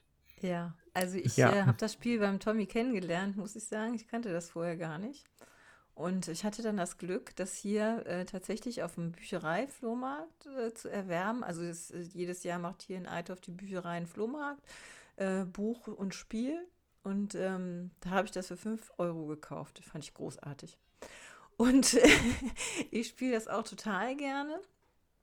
Äh, eben auch, weil das, ähm, ja, ähm, es also es ist einfach im Handling, aber es ist nicht banal äh, von dem, was man macht. Und ähm, man kann das halt locker so runterspielen, sag ich mal. Man muss ein bisschen aufpassen, aber es, es geht und es für Leute, die eben auch wenig Erfahrung haben in so komplexen Spielen, ist es auch wirklich gut ähm, zu spielen, weil man sammelt Karten oder man legt Karten ab und baut dann halt eine Schrecke. Also es ist relativ gut zu überblicken und ähm, recht einfach vom Einstieg dann eben auch.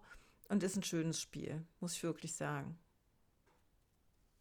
Ja, ähm, Zug um Zug, vielleicht, äh, also auch unter dem Namen Ticket to Ride natürlich bekannt, das war das Original.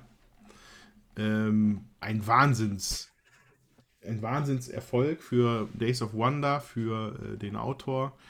Ich, ich habe jetzt mal gerade versucht, ob ich mir eine feste Zahl irgendwie dazu finden kann, wie viele es denn davon eigentlich gibt. Weil das sind ja nicht Erweiterungen in dem Sinne.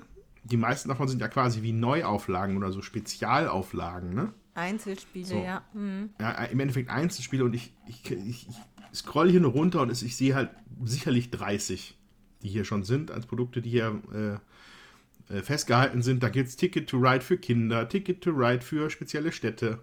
Dann gibt es auch tatsächlich, ähm, wie sich das Spiel anfühlt. Ich besitze nämlich auch ein Ticket to Ride. Und zwar besitze ich nicht eine große Box, sondern ich besitze Ticket to Ride New York. Das kam nochmal 2018 raus. Und das ist eine ganz kleine, ist eine deutlich kleinere Box. Ne? Das ist also, das ist, ne, das Ticket Ride ist ja eigentlich eine relativ große Box. Ticket to Ride New York ist eine ganz kleine, nicht ganz kleine Box, aber eine kleine Box. Und mit einem sehr kleinen Spielfeld. Es geht nur um Manhattan.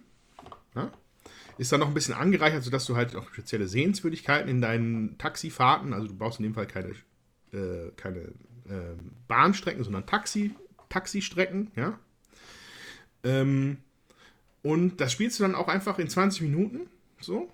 Und hast, fühlt sich aber trotzdem, also es hat sich gut angefühlt. Ne? Also das ist so, das, das ist richtig das Geheimnis von Ticket to Ride. Es fühlt sich einfach an wie so ein warmer Pantoffel, den man sich anzieht, gefühlt, aber angenehm warm, nicht, ja. Äh, und äh, ja, ist, eine, ist ein ganz interessantes, ganz interessantes Ding. Und gerade auch diese kleineren Boxen, Ticket Ride New York oder äh, was, ich denke mal, da gibt es noch, was gab es denn da noch? Ja, die Schweiz ist auch kleiner. Also es gibt ja extra Spielpläne. First Journey, Amsterdam, Spiele- London, genau. Die sind sicherlich auch als Geschenk sehr gut geeignet für Leute, die man einfach ein bisschen glücklich machen will mit einem Brettspiel, was sie dann vielleicht so noch gar nicht Ja. gesehen haben. Ja, wenn man jemanden besonders glücklich machen will, kann man statt der kleinen Variante auch die ganz große nehmen. Und zwar ist dieses Jahr die 15 Jahre Jubiläumsedition von Europa rausgekommen. Und der Karton ist noch mal größer als der normale. Ähm, der Spielplan ist äh, viel größer. Und jetzt sind hier richtig 3D-Komponenten mit dabei für die ganzen Züge und Waggons. Und das ist eigentlich schon bald unverschämt teuer mit seinen 80 Euro ungefähr. Aber wenn man das dann aufgebaut hat und so viel gespielt hat und dieser ganze Plan ist voll mit diesen wirklich optisch super schönen Zügen, dann ist einem der Preis vollkommen egal und ist einfach super schön und ähm, auf jeden Fall egal welches Zug um Zug. Es gibt auch ein paar Pläne, die sind wohl ein bisschen besser geeignet, wenn man zu zweit spielt. Ich glaube, irgendwas mit Skandinavien gibt es dafür wohl, was empfohlen wird. Ähm, ihr werdet den Leuten so oder so eine Freude damit machen, auch wenn es vier Spieler sind, die es noch nicht haben. Auch die werden da Spaß dran haben. Ja. Das Definitiv. stimmt. Vor allen Dingen, wenn das jetzt eine besondere Edition ist, wenn es jetzt nicht das Normale ist, sag ich mal. Ne? Ja. Das, äh, meistens haben die auch irgendwo immer noch mal einen kleinen Kniff oder einen Trick, wo es eine kleine Regeländerung ist oder so. Mhm, genau. Und ähm, ist auf jeden Fall äh, schön. Und gerade wenn man auch weiß, okay, da ist jemand vielleicht, äh, liebt er die Schweiz ohne Ende oder äh, mag Asien besonders gerne oder was auch immer, dann nimmt man halt die entsprechende Version. Ja, wobei, also ich, ich, ich, ich glaube, es gibt aber tatsächlich auch Erweiterungen, ne? Da muss man ein bisschen aufpassen. Die sind nur mit dem Grundspiel dann. Ja, dann sind das aber nur die Spielbar. Pläne selbst. Ja. Ja. Was man das nicht verwechseln darf, ist dieses unsägliche Monopoly-Gebamsel, wo es halt tausende, es gibt ein Monopoly Oberhausen und ein Monopoly äh, Gladbeck und ein Oberha äh, äh, Monopoly Hintertupfingen und das ist aber trotzdem alles nur Monopoly, ja. Äh, die Ticket-to-Ride-Sachen haben in der Regel kleinere Kniffe und äh, sind da in dem Sinne jetzt nicht so ein, sagen wir mal, äh, kein Merchandise-Artikel. Würde ich es fast nennen, bei den Monopoly Städtedition. Stadt, Stadtedition. Ja, Also ich Schön. ganz kurz, ich, ich habe nämlich gerade nochmal nachgeschaut, also das, äh, die Schweiz zum Beispiel ist nämlich so eine Erweiterung. Die kann man also Ah, ja. nicht eigenständig spielen. Okay. Gut Ja. zu wissen. Also Vorsicht, welches Ticket man zieht. genau. Nicht, dass man falsch, das, nicht, dass man falsch fährt. Genau. Cool. Ähm, dann würde ich, glaube ich, mal eins nochmal machen. Und zwar, das schlägt auch in eine ähnliche Kerbe. Ähm, der, der Großvater aller Deckbilder, und zwar Dominion. Äh, 2008 erschienen. Designer ist Donald X Vaccarino, äh, damals bei Rio Grande erschienen, aber wahrscheinlich bei tausend anderen mittlerweile auch. Ähm, genau. Und tatsächlich habe ich das auch, glaube ich, ein paar Jahre später erst äh, damals dann bekommen. Vielleicht 2012, 13, 14 vielleicht, habe ich mich erst damit beschäftigt.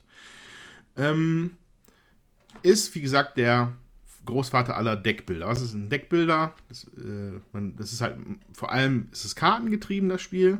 Aber es ist halt in dem Sinne, man hätte es vielleicht auch in die Kartenspielsektion packen können, weiß ich nicht. Aber auf jeden Fall äh, startet man mit einem gewissen Deck mit Karten und äh, davon zieht man immer, ich glaube, fünf auf die Hand, wenn es vielleicht, ich habe es jetzt schon wirklich ewig nicht mehr gespielt, ich will es halt aber trotzdem empfehlen.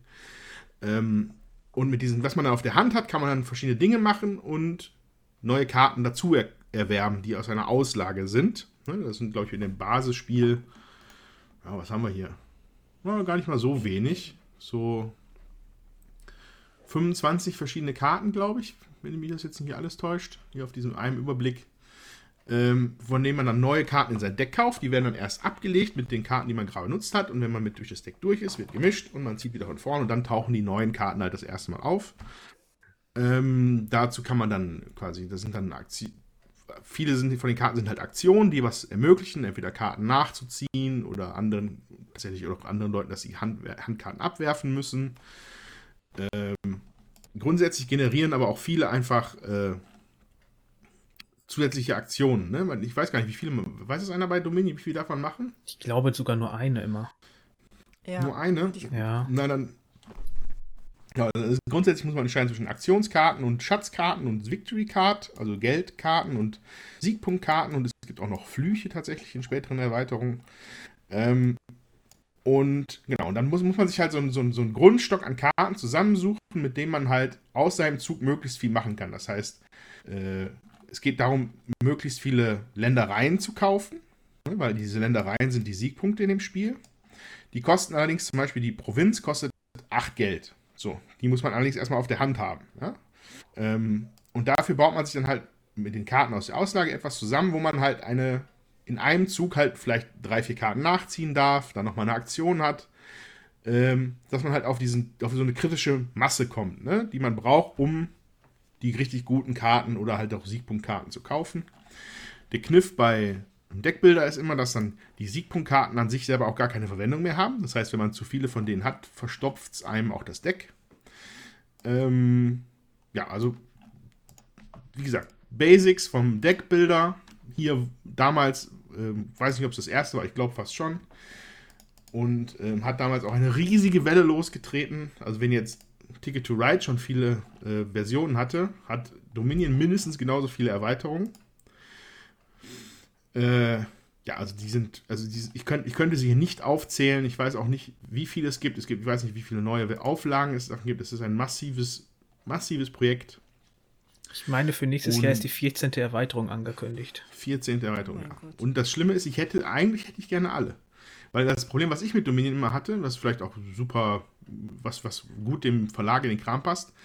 Mir wird es immer relativ schnell, ja, nicht langweilig, dann wäre es ja keine Empfehlung, aber man will einfach mehr Karten haben. Man möchte einfach, das, das ist wie so eine Sucht.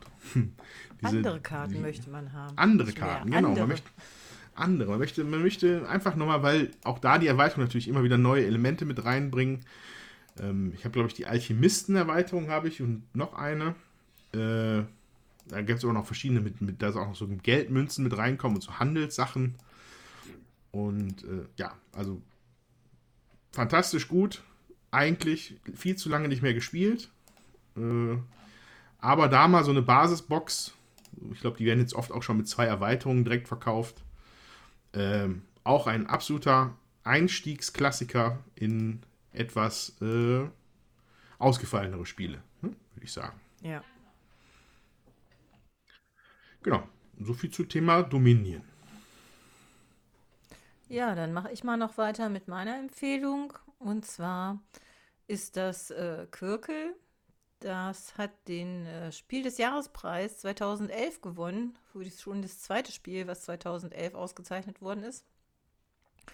Das ist wirklich ganz einfach. Man hat ähm, insgesamt äh, dreimal jeweils sechs Steine einer Farbe im Beutel. Ich weiß jetzt nicht genau, wie viel das ist. Es sind auf jeden Fall mehr wie 36. Äh, und man zieht immer sechs Steine aus dem Beutel und legt die an und man darf immer nur in einer Reihe anlegen und zwar entweder die gleiche Farbe äh, oder das gleiche Symbol. So.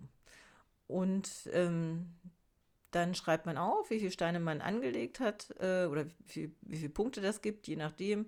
Äh, und dann ist sozusagen der nächste dran und legt halt wieder an. Wenn man sechs Steine mit dem gleichen Symbol, äh, sechs Steine, ja, mit dem gleichen Symbol, aber unterschiedlicher Farbe oder sechs Steine mit unterschiedlichem Symbol, aber gleicher Farbe aneinander gelegt hat, dann ist das ein Quirkel, dann gibt das zwölf Punkte. Und ähm, ich muss sagen, ich hatte, ich habe das glaube ich auch schon mehrfach erwähnt, ähm, dass ich das als äh, ja modernen Klassiker sehe oder als Klassiker, weil das auch wirklich einfach zu spielen ist. Äh, Steine aus dem Beutel ziehen und äh, dann an, sag ich mal, und anlegen. Also immer wenn man dran ist, legt man an und zieht halt dann direkt wieder nach. Und das ist sehr einfach.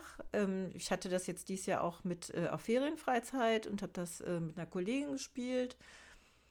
Das, äh, die fand das eben auch gut und ähm, ich habe es danach auch noch mal mit den Bewohnern gespielt. Wir hatten es jetzt lange verliehen an die andere Wohngruppe und hatten es jetzt ähm, nach der Ferienfreizeit durch Zufall wieder bei uns und ist auch wieder gut angekommen. Und das ist auch so ein Spiel, das kann man wirklich mit jedem spielen. Ne? Also das ist, ähm, das kann man auch Weihnachten mit in die Familie nehmen, sag ich mal, und kann das auch, wie der Tommy schon sagt, ein äh, Spiel für Jung und Alt kann das auch einfach spielen mit Leuten, die eben auch äh, nicht so viel Erfahrung haben. Und ich finde trotzdem ist es interessant, ja, weil man immer gucken kann, was kann ich denn anlegen, wo kriege ich denn vielleicht die meisten Punkte. Und ähm, ja, schnell erklärt. Das finde ich ist bei so Spielen auch immer wichtig, dass, dass es nicht so kompliziert ist. Und ja, von daher kann ich das empfehlen. Also dem kann ich mich auf jeden Fall anschließen. Ich habe das mir damals zusammen mit äh, Seven Wonders geholt, also zwei komplett unterschiedliche Spiele. Es fristet zwar irgendwie so ein bisschen Nischendasein bei mir im Schrank. Äh, es wird eher mal gespielt, äh, wenn meine Mutter mal zu Besuch sein sollte oder wir bei denen ähm, und wir nur zu zweit spielen wollen, weil es ist wirklich super zugänglich und so, es erinnert so ein bisschen an die Richtung von Rummikub. Einfach das, äh, aus dem Beutel Steine ziehen, vor sich platzieren und dann wieder ausspielen, wobei mir das hier dann doch wesentlich besser gefällt als das Rummikub. Ich finde, das ist irgendwie eleganter. Ja, ja, Rummikub ist ja im Prinzip Rummi mit Stein. Also. Ja. ist ja jetzt nichts. Ja. Ja, äh, könnt ihr noch mal jemand den Verlag gucken? Äh, Schmidt. Und die Autorin? Äh, das ist auf jeden Fall von Schmidt Spiele und von äh, Susanne McKinley Ross. Jo. Aber. Ja. Genau, das beschließt dann äh, unsere äh, Klassikerrunde, unsere moderne Klassikerrunde. Logisch daran anschließend möchte man vielleicht äh, Familien, die man vielleicht schon mit so einem Klassiker angefixt hat, gerne vielleicht auch mit einem weiteren Familienspiel äh, noch mehr Futter geben. Und äh, da haben wir uns auch noch ein paar familienmäßige Spiele überlegt. Ähm, bevor wir am Ende zu unseren persönlichen Empfehlungen dieses Jahres kommen. Äh, ja, und da würde ich sagen, Tommy, leg mal los mit den Familienspielen. Gut, also meine Familienempfehlung, naja, äh, eigentlich waren, also alle Spiele, die ich bisher vorgestellt habe, außer vielleicht die Crew, wären Familienempfehlungen, aber sehr ans Herz legen möchte ich auf jeden Fall auch das Spiel Faultier von Friedemann Friese, erschienen im 2F Verlag. Ähm, Faultier ist im Prinzip ein, ein äh, ja, Rennspiel, ähm, wo jeder Spieler die Rolle eines faulen Faultiers übernimmt, das sich von anderen Tieren über eine Karte tragen lässt, um leckere Blätter von Bäumen abzupflücken. Und äh, wer als erstes, ich glaube, sechs oder sieben Blätter. Ich glaube, das sind acht ähm, von neun. Acht von neun? Okay. Dann wer als erstes acht Blätter Ach so, ja gut, aber eins, eins äh, futtert man ja direkt am Anfang auf seiner Startposition quasi, ne? Aber wie dem auch sei, wer als erstes diese Anzahl Blätter ähm, erreicht hat und sich vollgefuttert hat, der ist der Sieger. Und der Trick dabei ist, dass man das Faultier selbst eigentlich gar nicht zieht, sondern die anderen Tiere. Die sind nämlich auf der Karte verstreut und also auf dem Spielplan und die bewegt man mit den Handkarten, die man jede Runde zieht. Und ähm, da hat dann jedes Tier auch andere Bewegungsregeln. Grundsätzlich zieht man halt, also man muss immer unterschiedliche, also man zieht mehrere Karten, darf aber immer nur von jeder Tierart eine Karte ziehen. Und auf den Karten ist dann halt das Tier abgebildet und eine Anzahl Bewegungspunkte. Und man kann aber auch halt Handkarten ansammeln und dann zum Beispiel direkt mehrere Bewegungspunkte für, ich sag jetzt mal den, also mehrere Karten, ich sag mal vom Esel spielen und dann addieren sich die Bewegungspunkte, die da drauf sind. Und dann hat jedes, ähm, jedes Tier unterschiedliche Bewegungsregeln und die, der Spielplan ist auch in unterschiedliches Terrain aufgeteilt, also meinetwegen Wald, äh, Gebirge, äh, äh, Fluss und so weiter. Und jedes Tier darf sich halt nur in bestimmten ähm, ja, Regionen bewegen. Ja, und so sammelt man dann halt ähm, Karten, spielt die aus, bewegt die Tiere und die Tiere müssen dann halt immer das Faultier holen und es halt durch die Gegend tragen, so dass es halt möglichst schnell zum nächsten Blatt kommt. Ähm, das ist grundsätzlich ein Spiel, das wirklich auch für jeden zugänglich ist. Allerdings erfordert es schon tatsächlich auch so ein bisschen Planung und man muss sich natürlich schon auch gut überlegen, welche Karten nehme ich jetzt. Denn ähm, man, man versucht ja schon zu überlegen, zu welchem Blatt gehe ich jetzt als nächstes und mit welchem Tier komme ich von dort aus am besten wieder weg. Ne? Also ich denke, ich gucke jetzt mal gerade, ja, es ist angegeben ab acht Jahren.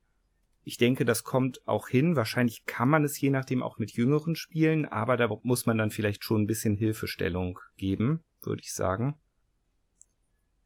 Ähm, ich kann aber auch sagen, dass wir da, also wir haben es auf jeden Fall schon oft gespielt, auch in unterschiedlichsten Konstellationen und haben eigentlich immer sehr viel Spaß damit gehabt.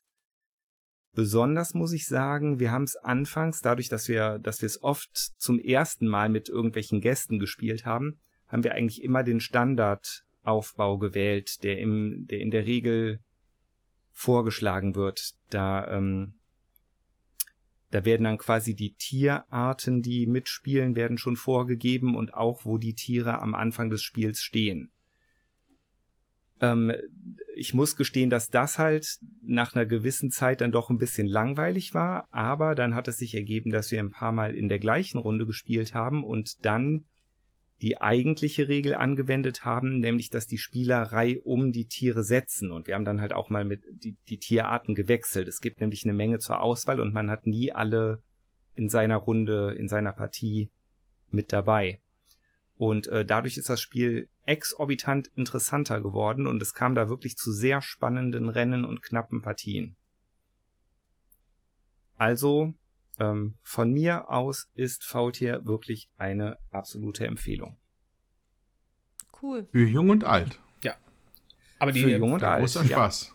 die Empfehlung Ja. ist sogar nicht nur vom Tommy, sondern auch von mir. Äh, Wir haben uns das damals auf der Messe geholt und ich hatte mir direkt die Mini-Erweiterung mit äh, einem zusätzlichen Spielplan dazu geholt. Und dieser Spielplan, der ist quasi zweigeteilt und beidseitig bedruckt. Das heißt, in der Standardvariante hat man schon mal vier Kombinationen. Und wenn man noch den anderen Plan mit dazu hat, müssten das dann ja wohl 16 sein, wenn jetzt meine mathematische Talente mich nicht verlassen haben. Und dadurch mit den unterschiedlichen Tieren kommen so viele unterschiedliche Möglichkeiten zusammen. Und auch die Tiere an sich, zum Beispiel gibt es da den Adler, der darf immer eine bestimmte Anzahl an Feldern weit fliegen, egal wie viele Karten man abgibt. Dann gibt es den Hasen, der kann super schnell rennen, aber halt nur auf der Wiese. Ähm, es gibt den Menschen, der darf nur auf Wegen laufen. Also es ist sehr variabel und immer wieder unterschiedliches Spielgefühl. Und trotzdem ist der Zugang äh, sehr angenehm. Also ähm, eine super Empfehlung. Hat sich Tommy was Schönes rausgesucht. Cool. Dankeschön. Ja, Faultier, äh, Friedemann Friese, 2F Äh, Verlag. 2F Verlag. Schön grün. Dürfte, glaube ich, so um die 30 35 Euro vielleicht liegen. Ja, würde ich jetzt auch schätzen. Ähm, dann möchte ich als nächster von, ja, also äh, ich habe lange, was heißt, ich habe etwas hin und her überlegt, welches ich denn davon jetzt nehme, aber im Zwecke eine, eine Familienkategorie möchte ich gerne noch mal ein paar Worte zum Original Azul verlieren. Also gerade ja ganz aktuelles Thema ist der vierte Teil davon mit äh, Queen's Garden, natürlich hoch im Kurs bei uns Würfelwerfern. Äh, angefangen hat das Ganze aber 2017 mit dem ursprünglichen Azul, wo ich noch genau weiß, dass ich es erst überhaupt nicht mochte. Und dann habe ich aber eine 180-Grad-Drehung hingelegt, um, um, es danach eigentlich umso besser zu finden. Und äh, ja, also Azul ist ein, ja, ein, ein Fliesenlegespiel, ja, also ein Fliesenlegerspiel, äh, was ähm, erstmal aus einem, also was damals so besonders war, war halt das Material, fand ich. Also das waren die, die fünf, eins, zwei, drei, vier, fünf verschiedenen äh, Fliesensorten.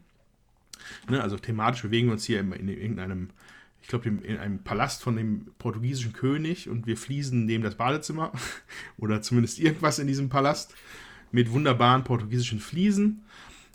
Und äh, genau, diese Fliesen sind so kleine, ja, Acryl, dicke Acryl-Dingsies. Also ich weiß gar nicht, wie ich das mit Steine, glaube ich. Bakelit? Okay. Ich mein, ja. Äh, auf jeden Fall so, so schönes, glänzendes, farb, farbenfrohes Material mit so Mustern drauf, teilweise. Ähm, davon gibt es eine ganze Menge in dem Spiel. Und die muss man verpuzzeln. Und zwar auf seinem Spielplan. Ähm, die Regel dazu ist allerdings, dass man erst äh, eine, auch hier eine kritische Menge von dieser Sorte haben muss, bevor man sie einbauen kann. Äh, also es, im Endeffekt ist es ein äh, 6, äh, nee, 5 x 5 großes Feld zu deren linken Seite äh, so wie so Schienen sind oder, oder so, ja, also freigehaltene Flächen, die entweder Platz von 1, 2, 3, 4 oder 5 Fliesen haben. So, und erst wenn alle Felder belegt sind in diesen Schienen mit Fliesen einer Farbe, darf man eine davon nehmen und sie rechts äh, in den Plan einbauen, der Rest kommt dann weg.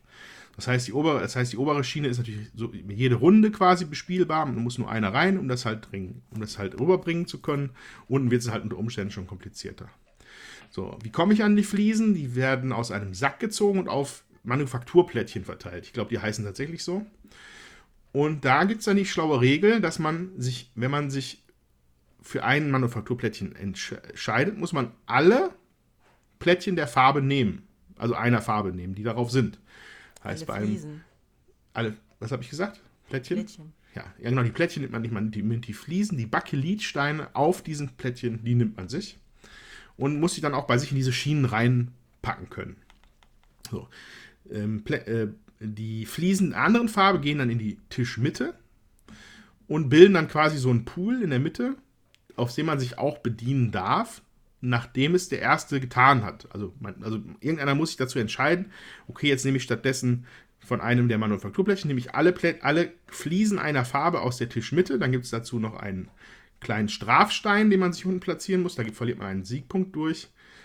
Ähm, aber dann ist quasi die Mitte eröffnet, danach ist diese Strafe weg und äh, ja, und der, der als erster zugegriffen hat, ist der Startspieler in der nächsten Runde. Genau, und äh, der Nachteil ist, Fliesen darf man nicht kaputt machen, weil die sind teuer. Das heißt, wenn man sich Farb, wenn man sich äh, äh, Fliesen bestimmter Farben nimmt und man kriegt sie nicht mehr in seine Schienen reingepresst, dann muss man überschüssige Fliesen unter den Plan legen, wo dann eine Minuspunkteleiste ist, die sich, je mehr sie füllt, desto, desto mehr tut es weh. Also jeder einzelne Feld, jedes einzelne Feld addiert sich zu Minuspunkten und die eskalieren auch hinten raus. Also man ist vielleicht ein Siegpunkt, den man verliert, dann in der Mitte sind es dann schon drei das kann dann teuer werden. Aber das ist, das ist aber auch ein, ein, ein Effekt in diesem Spiel. Man muss ja was nehmen. So. Und äh, manchmal, wenn es halt schlecht auskommt, dann muss man halt die Kröte schlucken. Und man muss halt dann einiges unten in die, in die, in die zerbrochene Fliesenleiste legen. Und äh, genau, ansonsten geht es um Siegpunkte, wie schon erwähnt. Die bekommt man durch das sinnvolle Verpuzzeln der Fliesen in seinem Hauptspielplan. Dann kriegt man nämlich immer Siegpunkte dafür, dass man da hinlegt, wo schon andere liegen. Also man muss so bündig, möglichst bündig aneinander puzzeln. Dann gibt es halt mal äh, ein Siegpunkt plus ein Siegpunkt für jeden benachbarten Stein, glaube ich. Ne? Oder beziehungsweise sogar Reihe und Spalte. Also wenn man es dann gut trifft, kann man da ordentlich Punkte machen. Äh, hat da so ein paar Bauvorschriften, weil in jeder Reihe darf jede Fliese nur einmal sein, von der Farbe her. Das ist natürlich ganz essentiell wichtig. Und ich glaube, das ist so ein grober Überblick über das erste Azul, ähm, was sicherlich das erste ist, was ich empfehlen würde für, äh, für, einen, für einen Einsteiger in die Azul-Reihe. Ähm, der zweite Teil, äh, die Buntglasfenster von Sintra, war tatsächlich dann schon ein bisschen anspruchsvoller. Da wurde mich die Mechanik, diese, Mechanik mit diesem, ich nehme alle einer Farbe, zieht sich durch alle Azul-Spiele durch. Nur haben sie sie halt in allen möglichen Variationen bis schon auf den Kopf gestellt und links gedreht. Und äh, sehr erfolgreich tatsächlich im neuesten Queen's Garden. Aber das ist, glaube ich, für ein Familienspiel schon tatsächlich ein bisschen zu anspruchsvoll. Ähm, weswegen ich das Original Azul von Michael Kiesling empfehlen wollen würde. Michael? Ja, ne? Heißt der Michael, der Mann? Ja, der heißt so. Michael Kiesling und bei Next Move und Plan B erschienen. Also ich finde das äh, letzte, was jetzt erschienen ist, Queen's Garden, das ist ja von den Regeln trotzdem noch äh, genauso einfach. Also man nimmt entweder alle einer Farbe oder alle eines von einem Symbol, darf man sich in dem Fall nehmen. Und muss das halt ähm, in sein Lager legen und darf das dann, äh, also entweder nimmt man Steine oder man verpuzzelt Steine. Das sind so die zwei Sachen, die man machen kann. Das ist halt schwieriger, äh, weil man halt mehr Möglichkeiten hat äh, oder sich mehr überlegen muss, wie lege ich das denn ein, so, ja, und äh, hat da noch einen anderen Wertungsmechanismus. Aber ähm, wenn jemand gerne puzzelt und ähm, gerne komplex puzzelt, dann ist auch das ein schönes Spiel, muss man wirklich sagen. Ist von den Regeln ähm, auch nicht besonders anspruchsvoll, aber halt äh, von der Ausführung, wie man das am geschicktesten macht, kann man da eben auch viel drüber nachdenken und grübeln. Und das ist auf jeden Fall deutlich grübellastiger als das äh, Azul 1. Ja. Kein Missverständnis aufkommen zu lassen. Ich finde, dass äh, das vierte Azul Queen's Garden ist auch wahrscheinlich mit Abstand mein liebstes. Ähm, weil es einfach viel anspruchsvoller, viel interessanter. Äh, ja, also ich finde es einfach mega gut. Aber ne, ich werde jetzt erst gesagt, für den Einstieg in diese Azul-Reihe wollte ja. ich halt gerne das das erste Azul empfehlen, um da schon mal so ein bisschen die, den, den C ins Wasser halten zu können. Ja, was das Azul kann ich angeht. auch gut nachvollziehen. Das hat auch von der Spielerklärung, ähm, ist das auch nur eine Seite, das Azul 1. Und äh, bei 4 hat man schon drei Seiten oder so. Von daher ist es schon ähm, einfacher, glaube ich, zu regeln. Genau, Azul. Äh, und jetzt Dominik. Jawohl. Ähm, kommen wir mal von Azul, was ja schon ein bisschen älter ist, zumindest die Grundversion, zu Ghost Adventure.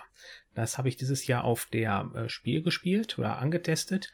Und zwar ist das ein Spiel, das eher in Richtung Geschicklichkeit geht. Zwar nicht eher, sondern das kommt komplett aufs Geschickt an und zwar mit einem Kreisel.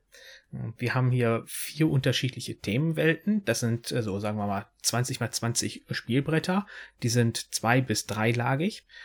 Und jetzt gibt es dazu noch ein Storybuch, wobei ich glaube, Story ist das zu viel. Auf jeden Fall gibt es da unterschiedliche Level und die sagen immer, in der Wasserwelt musst du jetzt ähm, einen Schwimmer einsammeln. In der Wiesenwelt musst du einen Baumstumpf einsammeln. Und das Ganze machen wir, indem einer der Startspieler ist, der nimmt sich die dementsprechende Welt und den äh, Kreisel und startet den einfach. Und dann muss man jetzt dieses Tableau dementsprechend hin und her bewegen, sodass der Kreisel zu dem Baumstumpf zum Beispiel jetzt hin und her wandert. Und wenn ich den dann habe, muss ich zum Ausgang dieser Welt äh, den manövrieren und an den nächsten übergeben. Und der muss jetzt dort in seiner neuen Welt den Kreisel wieder zu den nächsten Punkten manövrieren. Und das Ganze versucht man im Idealfall mit einem Durchgang, äh, solange der Kreisel halt läuft. Zwischendrin gibt es so kleine Speicherpunkte. Das heißt, wenn der Kreisel runterfallen sollte oder er doch äh, aufhört zu drehen, darf man da wieder neu starten und man hat drei oder vier Leben zu Beginn. Das weiß ich jetzt nicht. Und diese Level werden von Mal zu Mal halt schwieriger und anspruchsvoller. Am Anfang startet man, glaube ich, nur mit vier Welten und das steigert sich immer mehr, dass man dann halt auch die Rückseiten benutzen muss oder wieder zu einer zurückgehen muss. hm, oder auf einer Welt selber schon eine andere Ebene erreichen muss. Dafür muss man dann zu sogenannten, sag ich mal jetzt, Trampolinfeldern den Kreise manövrieren. Da muss ich den hochwerfen und direkt wieder auffangen, aber auf der höheren Ebene. Und muss dann von da dann wieder dahin manövrieren und den einzusammeln. Und das haben wir zu dritt gespielt und hatten super viel Spaß auf der Messe damit. Hm, Wobei das wahrscheinlich sich eher an die erst jüngere Familienpublikum richtet, beziehungsweise äh, Eltern mit jüngeren Kindern. Wobei ich mir das auch an Weihnachten sehr spaßig vorstelle, wenn die Enkelkinder versuchen, das mit ihren Omas und Opas zu spielen und dann da viel Gelächter mit dabei entstehen wird. Ähm, ja. Also es war, die Regeln habe ich im Prinzip gerade erklärt, super banal und äh, schön einfach. Äh, es ist optisch auch gut gestaltet. Ähm, es ist superwertiges Material, da muss man keine Angst haben, dass jetzt äh, ein acht- oder neunjähriges Kind das irgendwie kaputt biegt. Ich würde sogar behaupten, dass das auch wasserresistent ist. Ähm, und ich glaube, das hat dieses Jahr sogar den Inno-Spiel auch der Messe gewonnen, also als ja, Innovationspreis. Ähm, kann ich voll und ganz nachvollziehen. hat richtig viel Spaß gemacht also würde ich auf jeden Fall jedem empfehlen, der eine Familie mit jungen Kindern kennt und denen was Gutes tun möchte. Ähm, das Spiel eignet sich hervorragend für die. Ja. Ich habe selber noch nicht gespielt, ich habe es nur gesehen. Ähm, fand das eine witzige Idee, muss ich sagen. Ja, also es ist natürlich was Witziges, Spaßiges. Es ist jetzt nicht vergleichbar mit einem Azul oder sonstigen ganzen Spielen, die wir gerade vorgestellt haben. Das ist einfach für einen locker flockigen Spaß zwischendrin oder wenn man seine normalen Freunde da hat und man halt äh, den Brettspielabend beenden möchte, einfach so zum Auflockern, zum Schluss. Äh, da ist das super für geeignet. Mhm. Allen Freunde, im Gegensatz zu seinen Nerdfreunden. Ja. Ich stelle mir, das, stell mir das tatsächlich, so wie du es erzählt hast, für Kinder eigentlich sehr witzig vor. Ja. Also ja. Mit meinen Nichten und meinem Neffen, mhm. oh, mein Neffe ist vielleicht ein bisschen zu alt dafür, aber mit meinen Nichten würde es bestimmt viel Spaß ja. machen. Also wie gesagt, aber ich gehe davon aus, dass sich das eher an das jüngere Publikum eigentlich richtet, aber ich würde behaupten, auch Erwachsene, also wie wir, wir waren ja alle 30, 35, die haben da auch super Spaß dran gehabt, einfach dann zu gucken, wie kriegt man das hin. Äh, hoffentlich dreht er sich noch so lange, dass ich es eben übergeben kann beim nächsten, weil wenn ich das übergebe, startet zwar eben automatisch bei dem Speicherpunkt und der bei mir ist im Prinzip immer genau am, im gegenüberliegenden Ende. Ähm, dann komme ich mal noch mit meiner Empfehlung. Und zwar äh, habe ich hier Pictomania. Das ist ein Spiel äh, vom Ursprungsverlag Czech Games Edition. In Deutsch kam es raus bei Pegasus Spiele.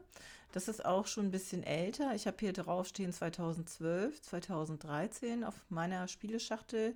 Autor ist Vlada Chvatil. Und letztendlich geht es darum, einen Begriff zu zeichnen und man muss gleichzeitig raten, welche Begriffe die anderen Spieler zeichnen. Und ähm, wer seinen Begriff mit ein paar Kritzeleien darstellen kann, der hat halt mehr Zeit fürs Raten. Dann gibt es halt noch eine Wertung. Je nachdem, wer wie was geraten hat, verteilt man dann äh, nachher, sage ich mal, so Punktechips und äh, das wird dann zusammengezählt.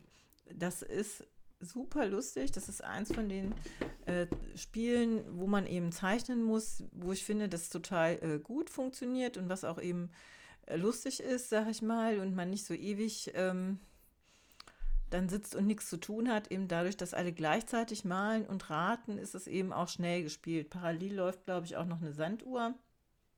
Und ähm, ja, also äh, macht Spaß, kann ich auch empfehlen. Ist hier für drei bis sechs Spieler angegeben und ist halt auch damit nochmal ein Spiel für eine bisschen größere Runde.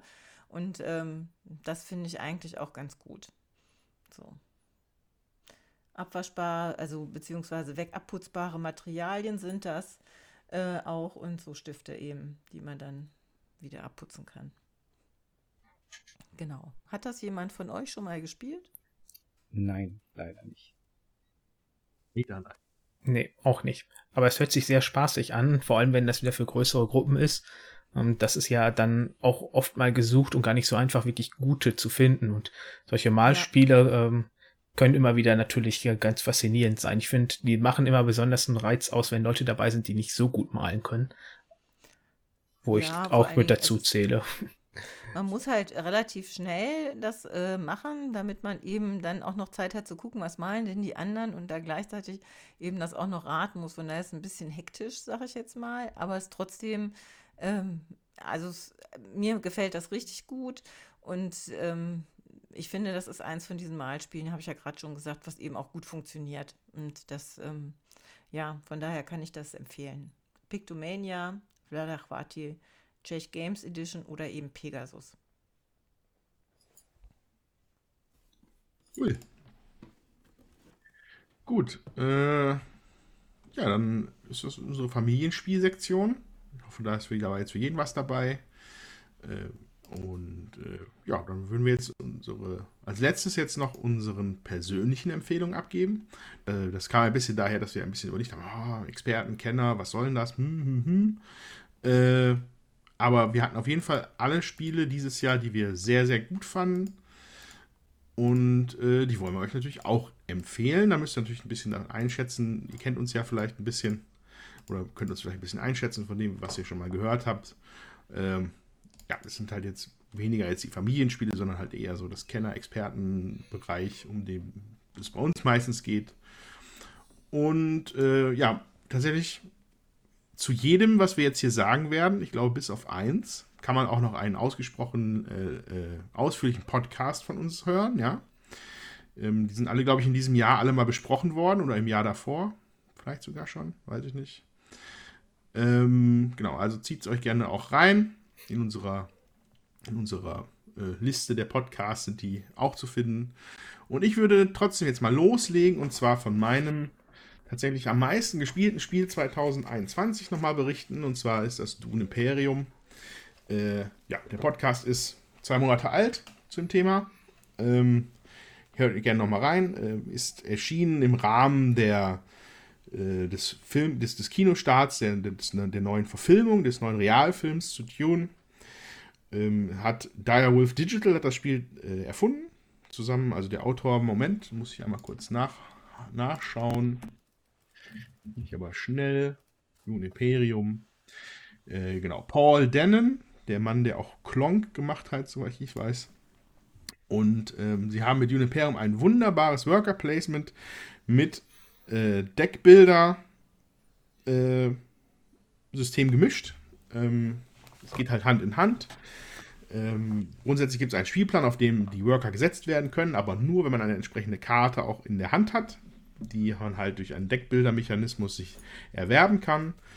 Ähm, es geht dabei um den Kampf zwischen den Fraktionen, um, das, um den Wüstenplaneten Arrakis, um die Kontrolle über das Spice zu haben. Im Endeffekt geht es um Siegpunkte.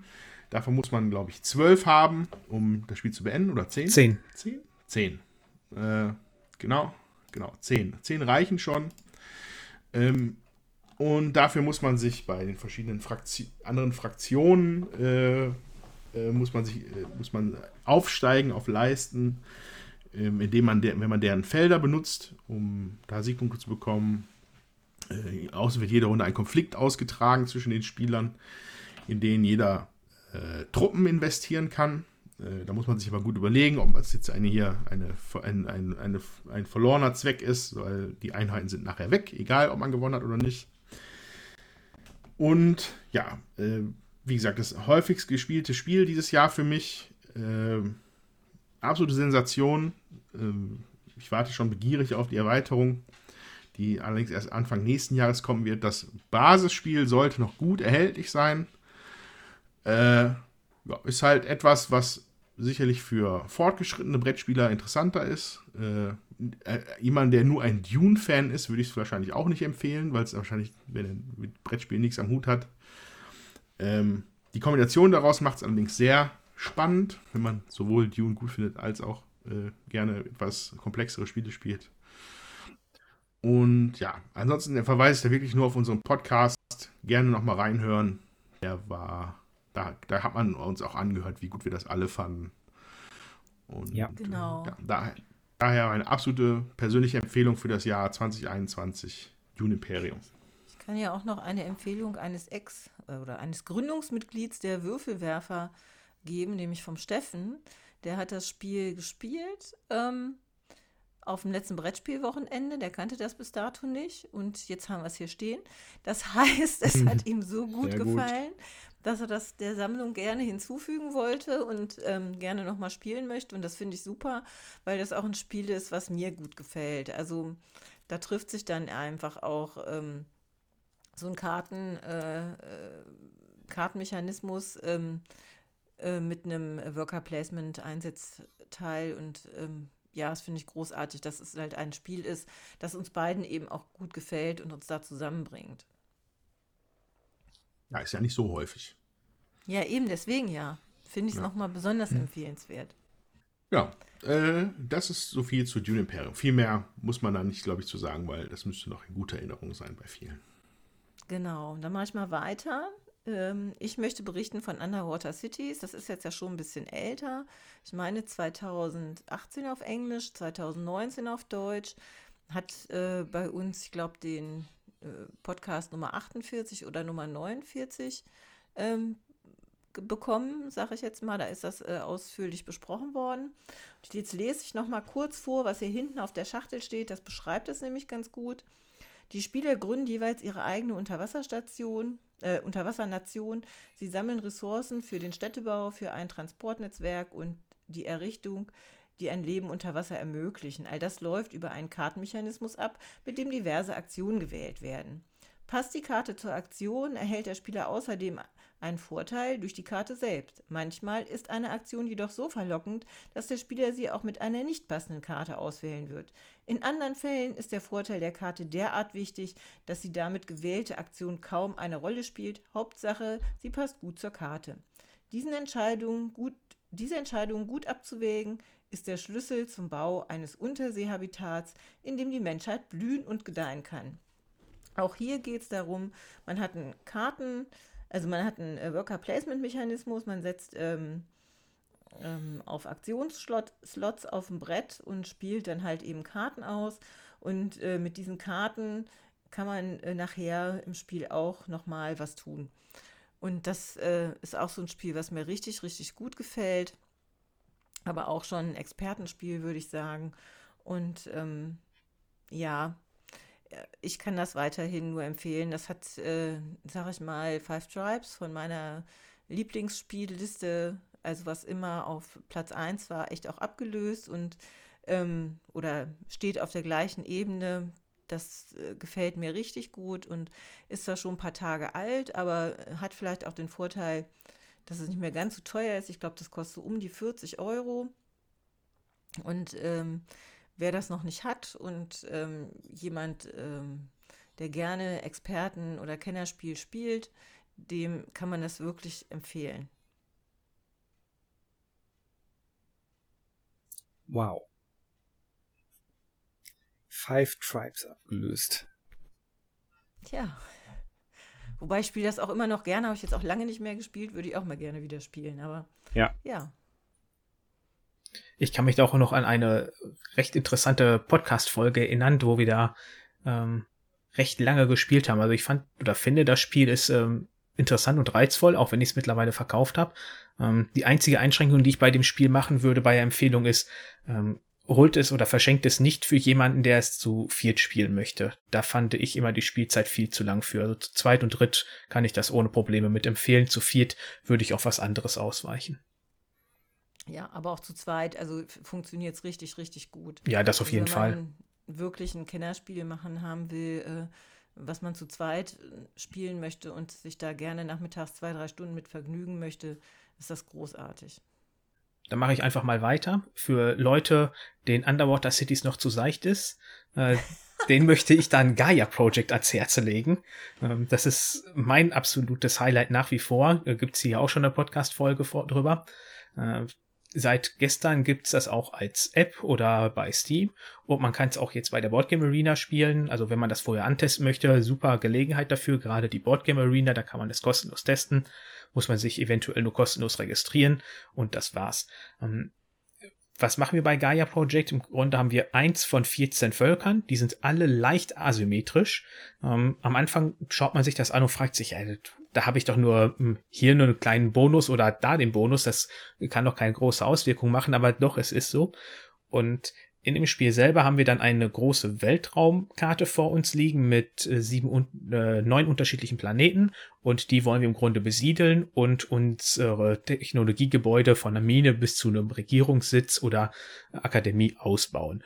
Und dabei gründen wir noch Akademien, äh, schreiten auf einer Forschungsleiste vor und werden so immer besser und effektiver.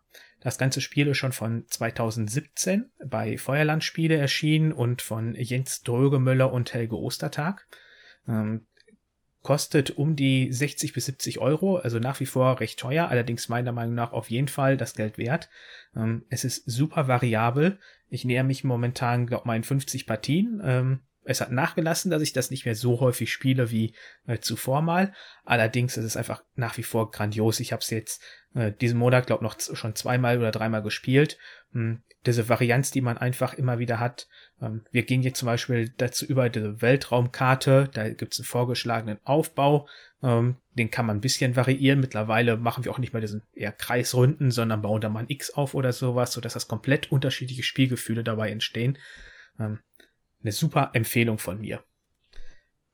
Die ich ja. mit einem kleinen Weinenauge geben muss, weil ich eigentlich liebend gerne Arche Nova empfohlen hätte, aber da wir nicht wissen, wann das erhältlich ist, äh, bin ich dann auf Gaia Project umgestiegen, weil wir nur Spiele empfehlen möchten, die wirklich derzeit erhältlich sind. Ja, dazu muss ich sagen, äh, bei Gaia Projekt entwickelt sich äh, das, der Reiz halt auch, denke ich, erst nach ein paar Partien wenn man halt die Völker ein bisschen besser kennt und sich da ein bisschen mehr ausprobiert hat und so, ähm, würde ich auf jeden Fall ähm, Leuten auch empfehlen, die sagen, ja, das ist was, das will ich richtig ausprobieren, studieren, da will ich Zeit rein investieren. Leute, die auch wirklich Spaß haben, äh, sich in so ein Spiel einzufinden.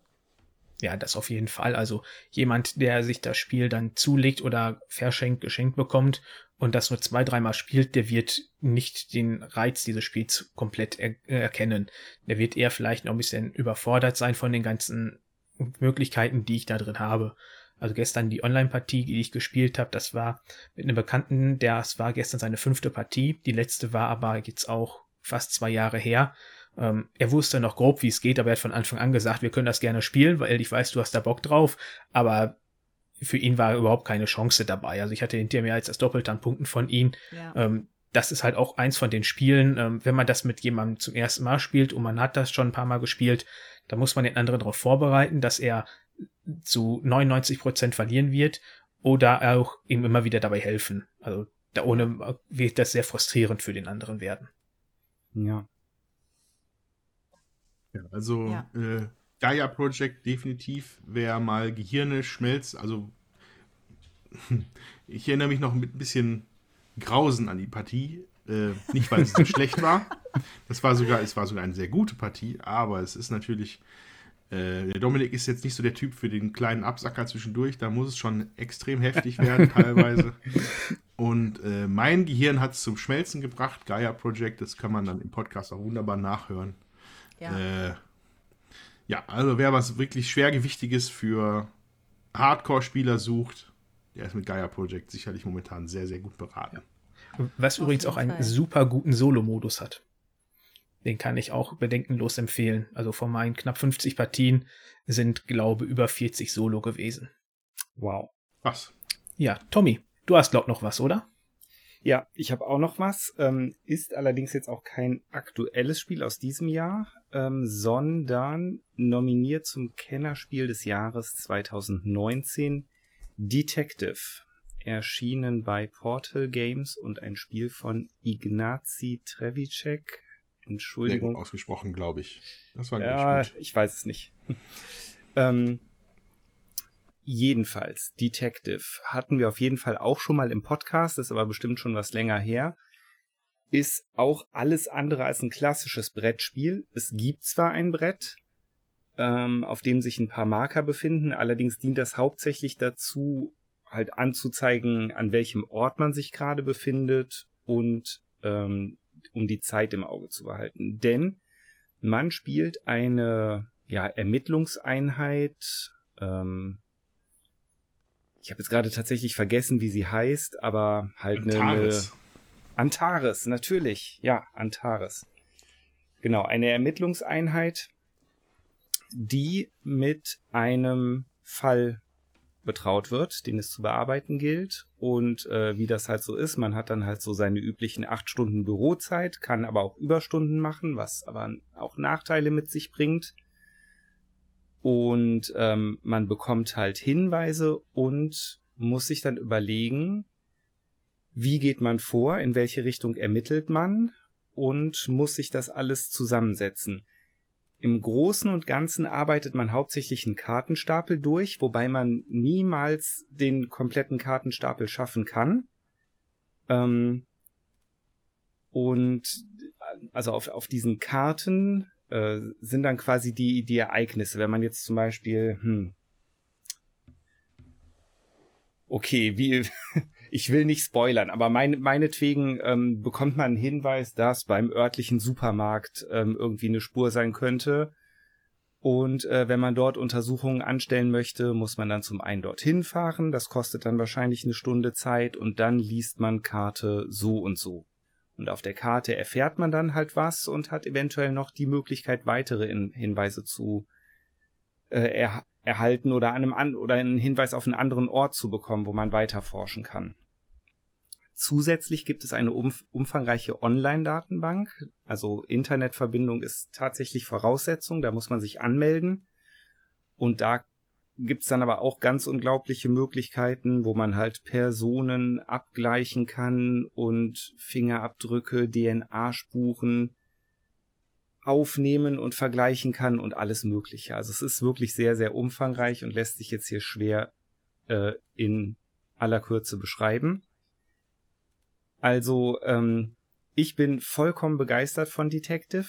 Ich muss dazu sagen, ich glaube, es ist halt schon wichtig, dass man da mit einer Gruppe Leute spielt, die auch Bock darauf haben. Man muss davon ausgehen, dass man an so einer Runde sehr, sehr lange sitzen kann. Also sehr, sehr, sehr viele Stunden. Ähm, man sollte vielleicht nicht allzu spät abends äh, anfangen. Das ist auf jeden Fall eine Erfahrung, die wir gemacht haben. Und äh, man, ja, ich finde, man, man sollte sich da schon so ein bisschen rollenspielmäßig reinversetzen können. Und wenn man das kann, dann kann man wirklich ganz, ganz, ganz viel Spaß mit dem Spiel haben. Im Grundspiel sind fünf Fälle enthalten, die alle, also jeder Fall für sich hat ein, ein Ziel, ein Ermittlungsziel, aber es gibt auch einen roten Faden, der sich durch die Fälle durchzieht. Hm. Und ähm, ja, das ist unglaublich spannend. Ich, also wir haben, wir haben tatsächlich zweimal angefangen, Detective zu spielen. Also einmal war es ja Jutta mit euch, ne? Richtig, genau. Ähm, da haben wir angefangen, allerdings waren wir dann, ich glaube, irgendwie nach der zweiten Partie hatten wir irgendwie keine Zeit mehr und kamen nicht mehr weiter. Und dann haben wir irgendwann Jahre später, oder naja, Jahre ja, kann nicht sein, ja, aber, aber es war, glaube ich, tatsächlich Jahr ein Jahr später, ähm, haben wir dann mit meinem Bruder nochmal angefangen, neu zu spielen, was auch okay war. Also wir konnten uns tatsächlich nicht mehr so gut an die bisherigen Geschehnisse erinnern. Und ähm, wir haben dann beim zweiten Durchgang haben wir immer versucht, uns relativ stark auf das Ermittlungsziel zu, ähm, äh, zu konzentrieren, was aber gar nicht so leicht ist, weil natürlich diese Nebengeschichte auch so unglaublich, oder was heißt Nebengeschichte, aber halt dieser rote Faden so unglaublich interessant ist. Und ach, es ist, äh, es ist fantastisch. Ich kann es wirklich jedem nur ans Herz legen. Wir haben es mittlerweile durch, wir haben auch die Erweiterung durchgespielt. Und ähm, es gibt jetzt noch die Signature Series, das sind so einzelne Fälle, die von äh, anderen Autoren geschrieben wurden und äh, die werden wir bestimmt auch noch spielen. Es gibt, glaube ich, auch ein neue, also neues. Äh, äh, ja, nicht Spiel so direkt. Dazu. Ja, also es ist dieses Jahr rausgekommen, Vienna Connection, spielt genau. im Kalten Krieg. Genau. Und äh, basiert grundsätzlich halt schon auf, ähm, auf dem Detective-System. Allerdings ähm, braucht man keinen Detective, also das, das Detective-Grundspiel braucht man dafür nicht, das ist eigenständig. Und ich habe mir sagen lassen, man braucht äh, keine Datenbank. Das Spiel, genau, das Spiel spielt, glaube ich, in den 70ern. Dementsprechend gibt es tatsächlich keine Computerdatenbank, aber sehr, sehr viele Akten. Ja, genau. Also ja. für jemand, der irgendwie ohne Computer spielen möchte, da ist man halt wirklich anscheinend dann nur beschäftigt, die ganzen Blätter zu lesen und so. Ist bestimmt auch interessant. Also ja. kann ich mir Wobei auch ich mir vorstellen. nicht, also ich bin mir nicht hundertprozentig sicher, ob man gar keinen Computer mehr braucht. Aber es ja, gibt auf jeden Fall nicht mehr, mehr, diese, es gibt auf jeden Fall nicht mehr diese umfangreiche Datenbank. Ja. Das, was wir, was wir auf jeden Fall noch mal kurz sagen müssen, ich glaube, das ist nämlich untergegangen. Was macht der Spieler? Wir müssen am Ende Fragen beantworten, ne? Das Ja, wir- richtig. Ja, ganz das genau. Das, das, also das ist das Spielziel, der Tommy sagt, der Ermittlungsziel. Das ist am Anfang ausgegeben, finde raus, warum, äh, wo X ist oder was Y gemacht hat. So, Ja. aber du wirst dann abgefragt, ne? Du sagst, ich habe jetzt alle meine Infos mir zusammengereimt. Das, man muss das echt sagen, das läuft auf einer Metaebene, ne? Im Idealfall Ja. wird man sich da so eine Ja. Korkwand hinmachen, wo man sich mit Post-its und so Schnüren, so wie man sich das halt vorstellt, ne? Äh, wie in so einem, der, der, keine Ahnung, der Einzelgänger-Cop, der in seinem Schrank so die Notizen aneinander äh, getackert hat, um Richtig, ja. irgendwie hinter, Ja. hinter den Fall zu kommen. Ähm, genau, und da, da wirst du halt am Ende abgefragt und daran wirst du gemessen. Ne? Dann gibt's, es gibt eine Ja. Punktezahl, die, du musst, gibt so ein bestimmtes Limit, was man erreichen muss, damit man den nächsten Fall halt offiziell machen Ja. soll oder darf. Ansonsten wird man angehalten, nochmal den ersten Fall zu spielen. Und Ja. äh, ja, ich kann das tatsächlich nur widerspiegeln, was der Tommy so erzählt hat. Das ist, wir sind da völlig zufällig drüber gestolpert 2018, weil äh, die Nicole das Cover so interessant fand. Und ich finde, das Cover sieht so unfassbar uninteressant aus. Das sollte, das sieht einfach aus wie die Garage in Essen. So das Cover. Aber äh, Ja. Ja. auf jeden Fall, was drinsteckt, ist absolute Sensation, ja. Äh, völlig neu zu dem Zeitpunkt. Ne? Es gab ja eine ganze Welle von diesen Escape Room-Sachen Ja. und Rätselsachen. Die hängen einem vielleicht dann zum Teil jetzt auch schon zum Hals raus. Detective hat es aber auf eine ganz andere Ebene gehoben. Eine viel Ja. komplexere, anspruchsvollere Ebene.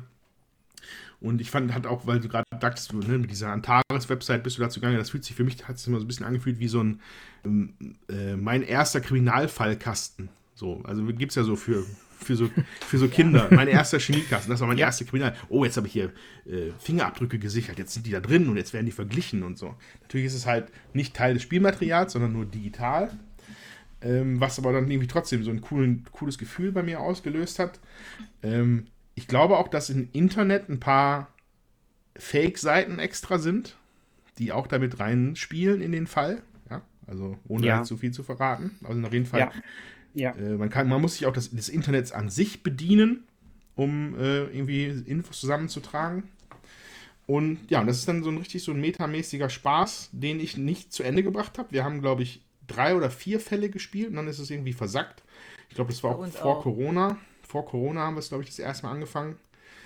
Ähm, ich hätte jetzt so ein bisschen, ich weiß nicht, wie ich damit umgehe. Also ich weiß, glaube ich, noch zu viele Details, um mich nochmal wirklich mit den ersten Fällen amüsieren zu können. Finde es aber schade, dass ich das nie komplett durchgezogen habe. Deswegen muss ich mich vielleicht einfach mal mit dem Kopf ganz fest gegen die Wand hauen, damit ich das vergesse. Oder irgendwie eine andere Lösung finden. Ähm, eine Frage, die ich nur jetzt aus reinem Interesse hätte, ist, ich habe diese LA-Erweiterung. Ne? Diese, Ja. Dieses, dieses ist ja eine Erweiterung, trifft es ja auch nicht so ganz. Sind ja nicht der Fortsetzung der Handlung ist ja was komplett anderes, oder? Äh, ja, tatsächlich. Also das ist eine, eine komplett andere Geschichte, die man spielt. Man braucht aber halt die Chips und so aus dem Basisspiel dafür.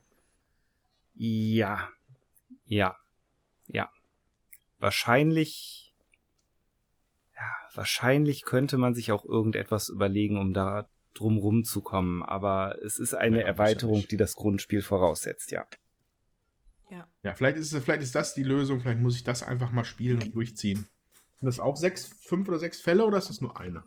Ähm, also es sind drei Fälle. Es gibt allerdings noch einen Fall, also da wurde noch ein Fall nachgeschoben, Okay. den man dann online über diese Datenbank spielen kann. Ähm, ich, wir haben tatsächlich diesen vierten Fall noch nicht gespielt.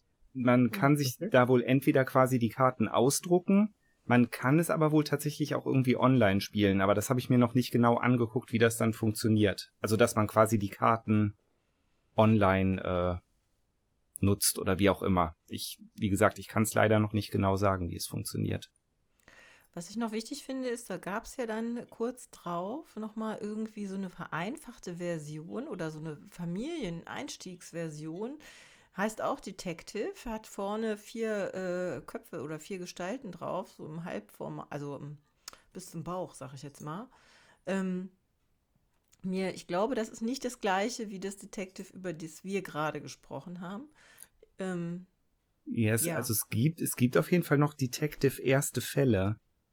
Genau. Ich glaube, ja, ich glaube aber, dass das, hängt das nicht doch miteinander zusammen, Hm. aber ist im Prinzip so ein Einstiegsspiel. Genau, das ist im Prinzip eine stark abgewandelte Variante davon, die deutlich einfacher ist.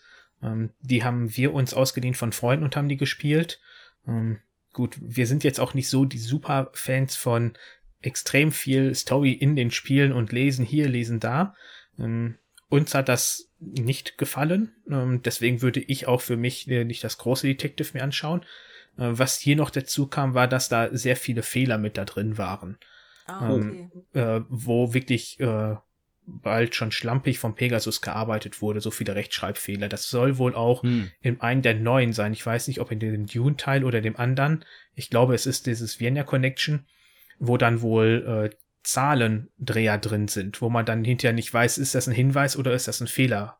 Also Oh, da, ja, äh, das habe ich jetzt schon öfters gehört, dass das kritisiert wurde. Aber dieses Detective in Modern Crime Board Game, so wie es heißt bei Board, bei Board Game Geek, ist quasi eine Einstiegsvariante davon, auch nur mit drei Fällen, ähm, die es dann zugänglicher ist. Da spielt man auch, ich glaube, wir haben so 90 Minuten ungefähr gespielt. Ich glaube, für einen Fall. Äh, das schafft man bei dem anderen bei weitem nicht, für einen Fall. Nee, nee, nee. Ja.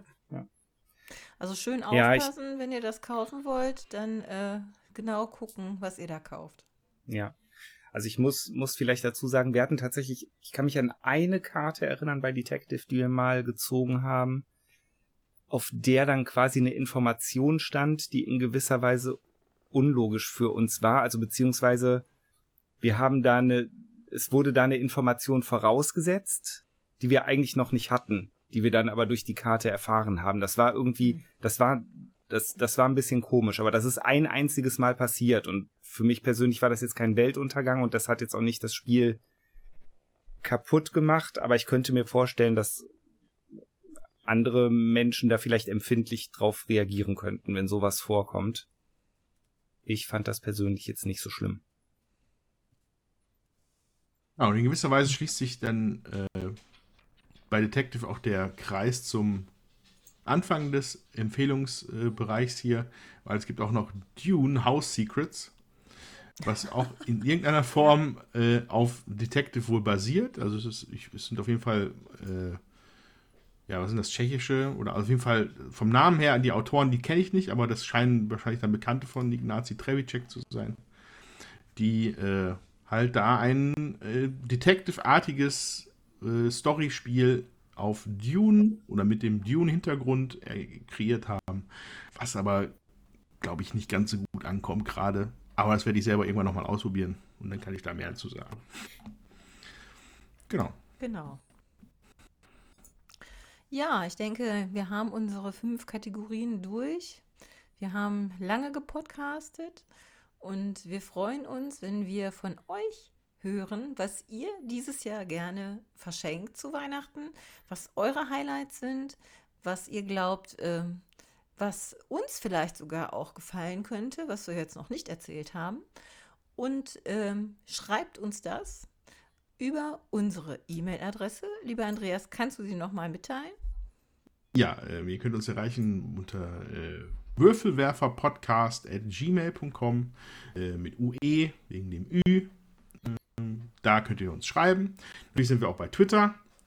Und äh, ja, äh, wenn ihr schon Geschenke machen wollt dieses Jahr, dann könnt ihr euch überlegen, ob ihr uns nicht vielleicht auch ein Geschenk macht, indem ihr uns fünf Sterne schenkt bei dem Podcast-Anbieter eurer Wahl, vielleicht mit einem netten Review.